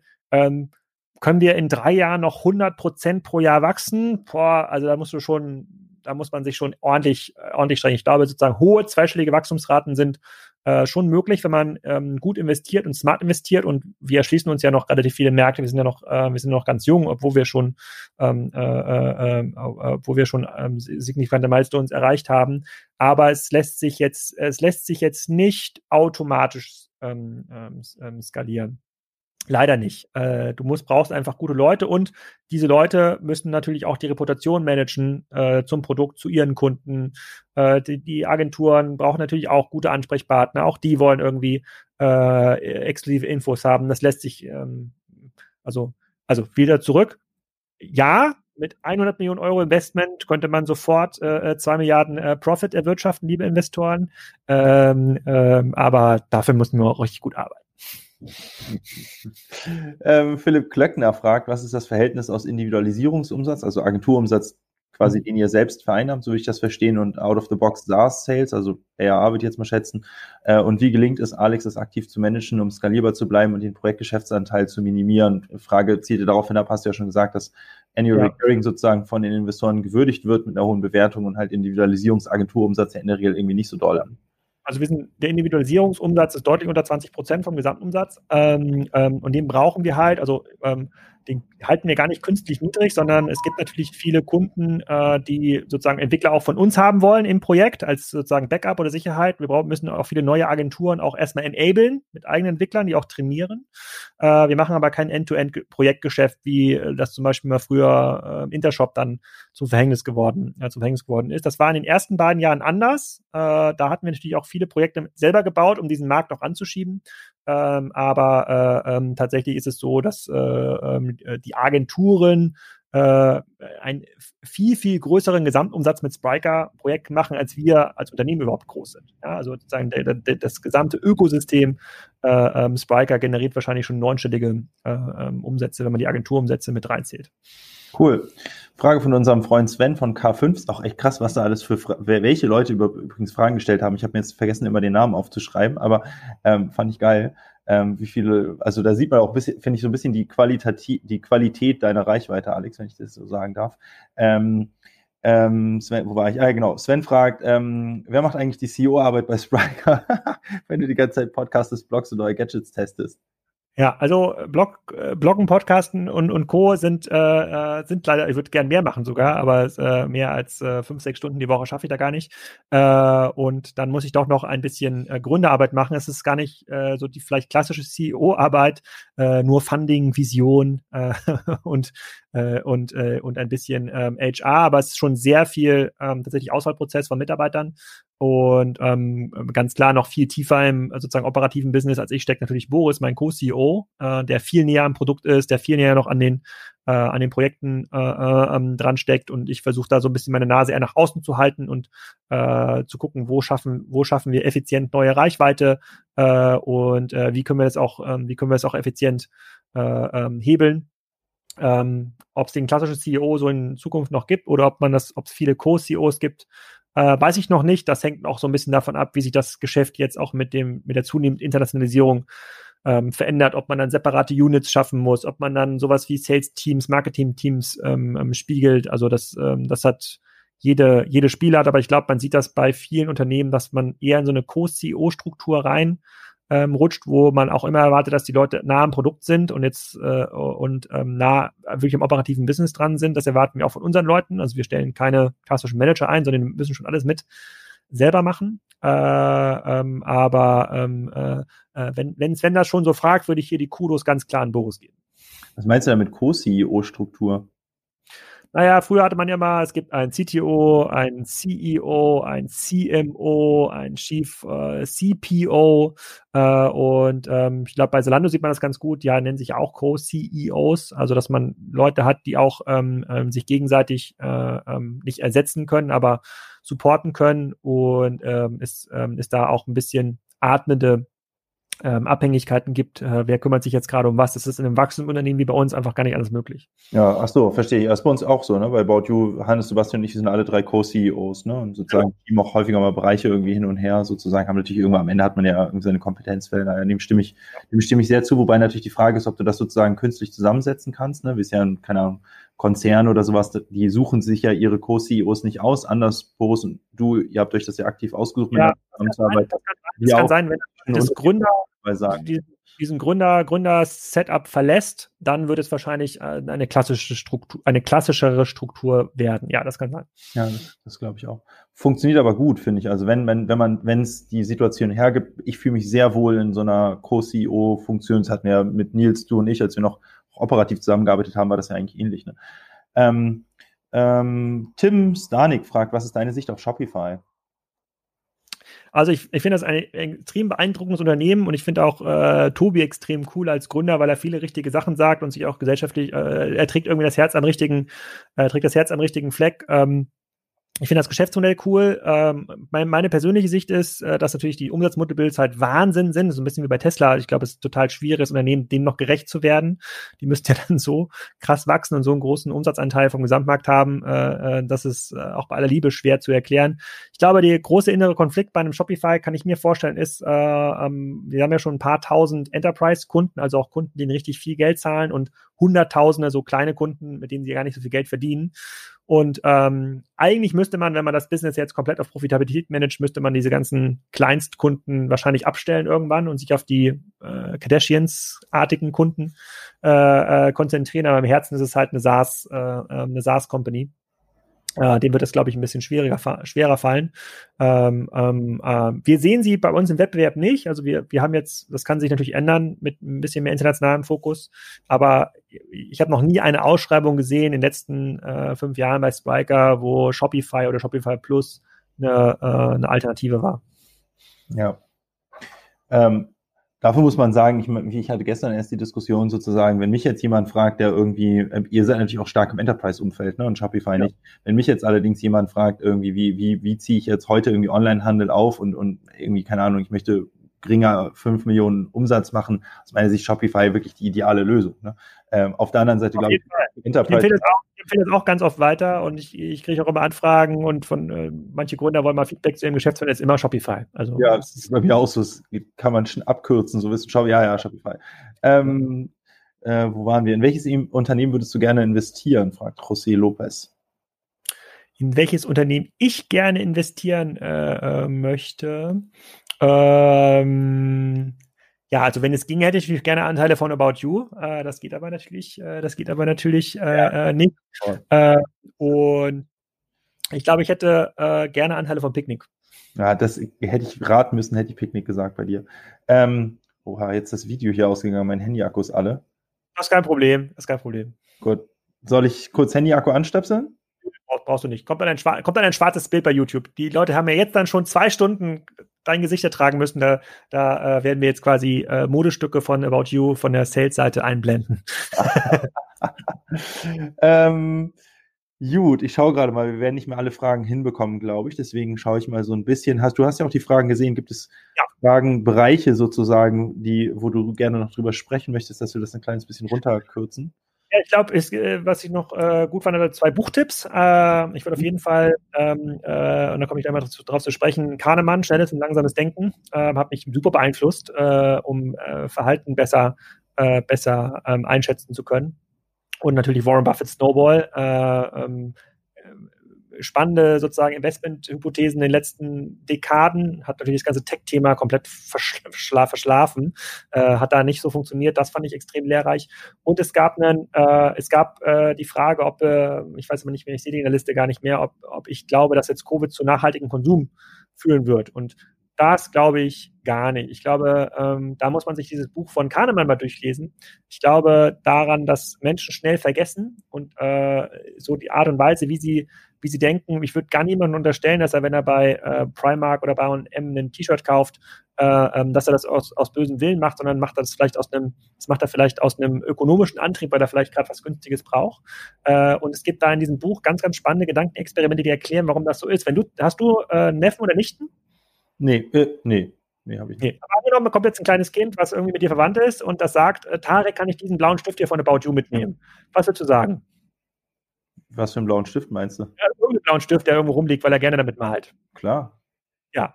Aber würdest du, würdest du zu Hannes gehen und sagen, wenn es diesen blauen Stift nicht gäbe, würdest du 50 Cent aus der About You Firmenkasse nehmen, um so einen blauen Stift unten im Laden zu kaufen und dem Kind dem dann zu geben? Ich würde vermuten, das Kind hat schon einen, Blau einen Stift. Insofern würde ich da den Sinn nicht drin sehen. Aber du würdest es nicht machen, weil du würdest ja nicht 50, würdest ja nicht 50 Cent About You entwenden wollen. Aber faktisch ist es genau das Gleiche. Also es passiert genau das Gleiche. Und immer dann, wenn solche Sachen entkoppelt werden, also du bräuchtest eigentlich beim Primark oder beim H&M immer das schreiende Kind, das das T-Shirt färben musste, hinter dem Regal, damit der Kunde lernt, dass es das eigentlich eine schlechte Entscheidung ist. Ah, jetzt verstehe ich den Hintergrund. Ja, das würde ich auch nicht machen. Ich würde nicht niemals 50 Cent aus der About You Kasse entwenden. Da hast du natürlich, jetzt hast du mich, jetzt hast du mich gefangen. Ja, nee, stimmt, ja. ja. Genau, und, äh, und, und so glaube ich, dass es auch mit dem Thema nachhaltigen Konsum, äh, wenn wir das schaffen, quasi das zunehmend zu lehren, dass es für uns normal wird, dass wir darüber nachdenken, genauso, dass wir nicht über die Straße rennen oder äh, äh, ähm, dann wird das, glaube ich, dann wird das, glaube ich, was, ich glaube, mit Belehren und ähm, und, ähm, und äh, den Leuten das irgendwie einreden, dass das schlecht ist, dort T-Shirts zu kaufen, das verändert, glaube ich, das verändert, glaube ich, gar nichts. Das ist auch unsere Aufgabe, das besser zu machen äh, und irgendwie nachhaltiger, äh, ähm, äh, nachhaltiger zu machen. Und ich, äh, ähm, ich ertappe mich auch immer wieder, da, das zu verurteilen, ja, dass es irgendwie auch ganz schlecht ist, jetzt irgendwie das Nackensteak vom Aldi zu kaufen, wenn ich das dritten sage, aber ich, ich, ich glaube, das darf man sich, ich glaube, das darf man nicht machen, sondern muss daran arbeiten, äh, dass es da eben keinen so Nackensteak mehr gibt, sondern Satzprodukte, die genauso gut schmecken und genauso günstig sind. Diese beiden Fragen waren auf jeden Fall noch äh, welche, die ich gesehen, äh, äh, die ich gesehen habe. Aber ansonsten hast du recht, es ist echt eine sehr lange Liste geworden. Ja, also ich glaube, wir könnten mit Fragen aus der Community tatsächlich jetzt noch eine halbe Stunde bis Stunde weitermachen. Echt ähm, überragend, wie viel da kam. Finde ich auch übrigens immer, immer wieder überraschend. Kassenzone ist das einzige, der einzige, das Blog, einzige Blog, was ich kenne, wo ja auch aktiv kommentiert wird. Ne? Also das ist wirklich eine schöne Community da, finde ich. Ähm, finde ich ja zunehmend natürlich auf Twitter und LinkedIn äh, verschiebt sich quasi diese, äh, diese Diskussionskultur, aber bei längeren Artikeln wie jetzt Aufmerksamkeitsökonomie findet die Diskussion auch noch im Blog statt. Das ist ja, ja.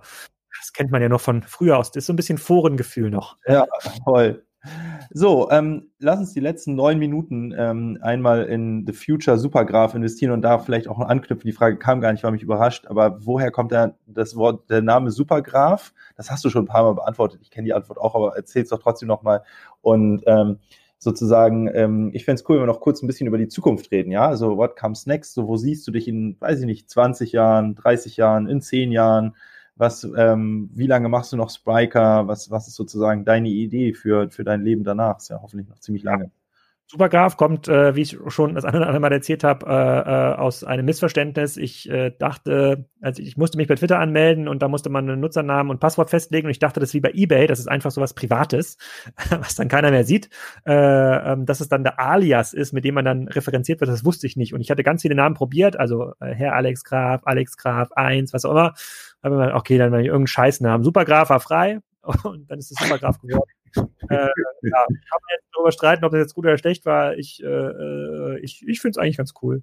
Äh, und ähm, bei ähm, What Comes Next, äh, ähm, das weiß ich nicht. Das, äh, ich, ich, Im Grunde genommen schaue ich, dass ich quasi jedes Quartal, jeden Tag irgendwie so effizient wie möglich verbringe und, ähm, und ähm, auch Output generiere. Und mittlerweile hat die Familie ein deutlich höheres äh, ähm, Gewicht. Ich weiß nicht, wie meine Funktion und Stellung bei Spriker ist in drei Jahren, vier Jahren oder fünf Jahren. Da bin ich möglicherweise auch gar, nicht mehr der zentrale Entscheider, weil das auch äh, über die nächste Finanzierungsrunde ja so ein bisschen mit, äh, mit, mit, mit, äh, mitgetrieben wird. Aber ich werde sicherlich die, diese Szene, in der ich jetzt bin, äh, ähm, und äh, da gibt es ja auch Schnittmengen zwischen irgendwie Faktor A und eTribes und Spriker.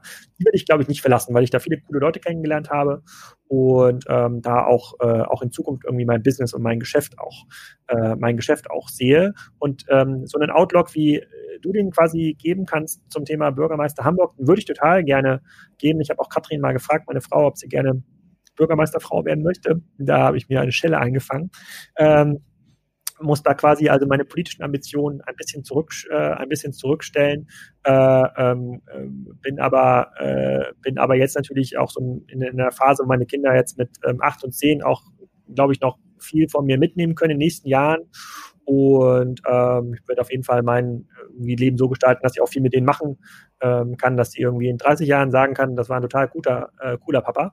Äh, äh, wir haben immer richtig coole Sachen gemacht. Und das, glaube ich, kann ich jetzt machen, das kann ich in zehn Jahren nicht mehr, äh, das kann ich in zehn Jahren nicht mehr äh, machen. Und ich habe keinen nächsten Plan. Ich habe mittlerweile mehr Opportunitäten und Dinge, die ich tun kann, äh, als ich Zeit äh, ähm, hätte.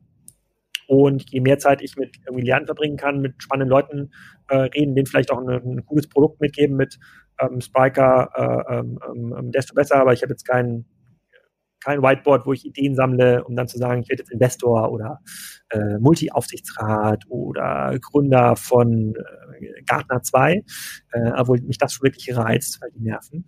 Ähm, ähm, aber ja, so sieht das. Aber, so sieht das aber heißt, es gibt für dich auch die Option, nochmal zu gründen, also operativ sozusagen auch Gründer zu sein nach Spriker? Ja, auf jeden Fall. Aber warum? Weil, also du hattest ja eingangs schon gesagt, quasi Geld ist ja absolut nicht deine Motivation. Ich kenne, du hast äh, vorhin ein bisschen, ich kenne deine, ich meine, wir haben ja mit Faktor A und so jetzt auch schon den einen oder anderen Firmen verkauft. Geld kann nicht mehr dein Antrieb sein, wenn du nicht planst, vor allen Dingen, wenn du nicht planst, Geld zu vererben. Ähm, und vor allen Dingen, wenn Spriker, ich meine, da muss man mal sagen, du hast vorhin ja schon die Bewertung hergeleitet, ja, du hältst ja jetzt schon nicht wenig, es fährt hier irgend so Krankenwagen vorbei, du hältst jetzt nicht wenig Anteile an Spriker. Was ist denn deine Motivation, dann nochmal da zu gründen und dir den Schmerz sozusagen anzutun? Du hast vorhin dein, dein, deine Woche beschrieben, jetzt in Nicht-Covid-Zeiten, ist ja mega anstrengend, ziemlich stressig. Du weißt, dass deine Familie und deine Kinder dir wichtig sind. Was treibt dich an dann? Dinge machen. Also ich will ja quasi, ich möchte, also mich treibt weder jetzt Macht an, noch, äh, noch Geld, das, äh, das stimmt. Sollten das die Spriker-Investoren hören, selbstverständlich habe ich, äh, bin ich äh, daran interessiert, an der nächsten Gehaltserhöhung. Nein, äh, die, äh, aber das ist quasi nicht der innere Antrieb. Ich möchte halt mit coolen Leuten mich umgeben und, äh, und, und viele Dinge machen äh, können und mich da selbst verwirklichen. Und ähm, ich habe jetzt das Glück gehabt, zehn Jahre lang auch mal so Rinderhandel nebenbei äh, machen zu können. Das heißt, ich will jetzt weder Rinder machen, wenn ich, äh, äh wenn ich die Zeit, das Geld habe, noch will ich einen Weinberg äh, ähm, ähm, aufbauen. Aber ich, äh, ich habe schon noch super viele coole Ideen. Jetzt nicht nur die Gurgatbahn auf dem äh, Hof. Äh, momentan geht es so Richtung ähm, äh, Campingplatz-Geschäftsmodelle, äh, ähm, äh, für die ich glaube, man immer mit einem kleinen Team an Leuten, die jetzt gar nicht aus dem digitalen Background kommen ist, kann man schon coole Sachen machen, coole Momente erleben und auch Dinge hinterlassen, die irgendwie die Gesellschaft positiv, positiv beeinflussen. Ähm, aber ich hätte jetzt nicht das Ziel, nochmal ein großes Unternehmen mit mehreren hundert Leuten äh, ähm, aufzubauen. Das ist nicht der, das ist nicht der Antrieb, aber nochmal noch mal etwas gründen und, ähm, und äh, äh, worauf man richtig Bock hat, vielleicht, äh, in vielleicht einer ganz, ganz anderen Branche, äh, keine Ahnung, äh, Zahnarzt, Weiterbildungssoftware oder sowas. Doch, das kann ich mir schon, schon vorstellen. Also halt, mein Antrieb ist Lernkurve mein Antrieb ist weder äh, äh, ist nicht jetzt nicht Geld oder Macht oder äh, oder oder oder sonstige ähm, Sachen. Und wenn ich glaube, ich kann damit irgendwas lernen und es macht total Spaß und da sind coole Leute, mit denen kann man irgendwas tun und äh, ich, ich, ich muss nicht jeden Tag mit dem Zug nach Karlsruhe sitzen, der übrigens gestern und vorgestern jeweils über eine Stunde Verspätung hatte, liebe Deutsche Bahn, äh, äh, dann ist das finde ich cool. Sehr cool. Ich finde, das war doch sehr, sehr, sehr schöne Abschlussworte. Ich danke dir, Alex, dass du hier in deinem eigenen Podcast Gast warst. Fand ich sehr. Vielen Dank. Moderator.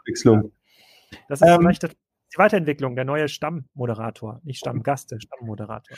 Ja, also von mir aus können wir das wiederholen, müssen wir nicht bis zur 600. Folge warten. Ich, ich fand das sehr interessant und ich also ich kann das nur nochmal unterstreichen, jetzt nicht nur als ähm, der Interviewer von dir, sondern auch als ein Kassenzone-Fanboy sozusagen, da spreche ich jetzt wahrscheinlich für, im Namen der Community, danke ich dir ähm, dafür, dass du deine, dass du ähm, uns da an deinen Gedanken auch teilhaben lässt. Ähm, die finde ich eben sehr, sehr fundiert sind. Und ich habe dich auch kennengelernt als ein Typ, der schon aus einer anderen Richtung kommt. Ich glaube, du bist schon ein anderer Schlag Gründer, wenn man das so sagen kann, irgendwie in diesem Internet-Business sozusagen, als du der, es gibt jetzt, finde ich, nicht so den klassischen Gründer, aber sozusagen schon eher ein bisschen anders drauf bist als als, als die meisten anderen, die, glaube ich, schon sehr viel, ich sag mal, einfach operativ irgendwie da rum äh, ja, da nehme ich mich ja gar nicht aus, sozusagen. Du einer bist, der aus meiner Sicht sozusagen sehr viel mehr eigentlich im Großen, äh, auf das, auf dem Großen und Ganzen sozusagen drüber nachdenkt, sehr viel strategischer unterwegs ist, sich sehr viel besser hebeln kann, auch, glaube ich. Ähm, und das finde ich schon sehr cool, in deine Perspektive sozusagen auf Geschäftsmodelle zu bekommen, auf Marktentwicklungen und so weiter. Und ob man dem jetzt zustimmt oder nicht, ist ja eigentlich scheißegal, aber überhaupt mal eine Perspektive zu kommen, ist ja ganz,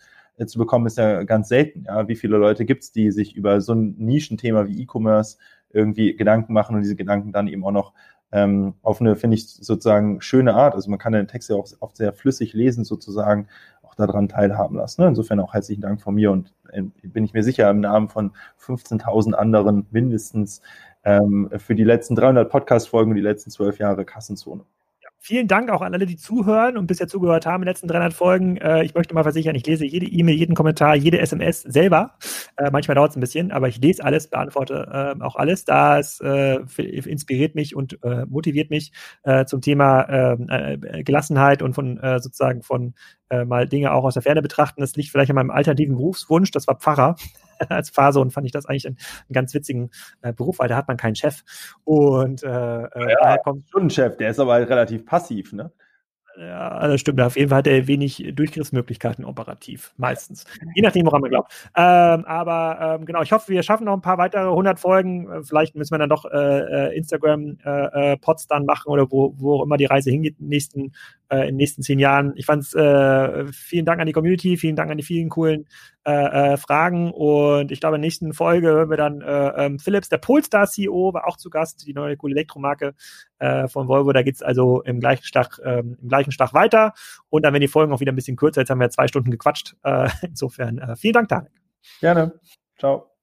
Das war's. Folge 300 ist im Kasten und ich hoffe, euch hat's gefallen. Ihr könnt euch in den nächsten Wochen auch wieder auf spannende, richtige Gäste freuen. Der Polestar CEO, der Flaschenpost CMO, die Philips CMO, Christoph Werner von DM war zu Gast, Andreas Schobert, CTO von Hornbach, äh, war schon zu Gast. Frank Thelen spricht auch demnächst wieder in den Podcast. Also, da gibt es eine ganze Menge spannender Gäste. Wir haben auch zwei, drei kleinere Händler wieder reingemischt, um auch mal ähm, Gäste aus der Nische zu hören, auch mal Gäste, die vielleicht einen ganz klassischen stationären Background ähm, haben, mal ein paar überraschende ähm, Dinge. Zu Weihnachten gibt es da auch ein paar Sonderfolgen. Also bleibt gerne dran. Ähm, wenn ihr mir den Wunsch mit dem Mercedes SLR nicht erfüllen könnt, dann könnt ihr euch vielleicht zur 300. Folge ähm, dazu hinreißen lassen, eine Bewertung im iTunes Store zu hinterlassen für diesen Podcast. Das wäre extrem cool. Das würde auch helfen, etwas Reichweite zu bekommen oder einem Freund diesen Podcast weiterzuempfehlen oder einer Freundin zu sagen, hey, ich schenke dir hier ein bisschen Hörgenuss, du kannst auch was bei lernen. Äh, der erzählt zwar auch viel Quatsch, aber ähm, irgendwann weiß man, was Quatsch ist und was die Wahrheit ist.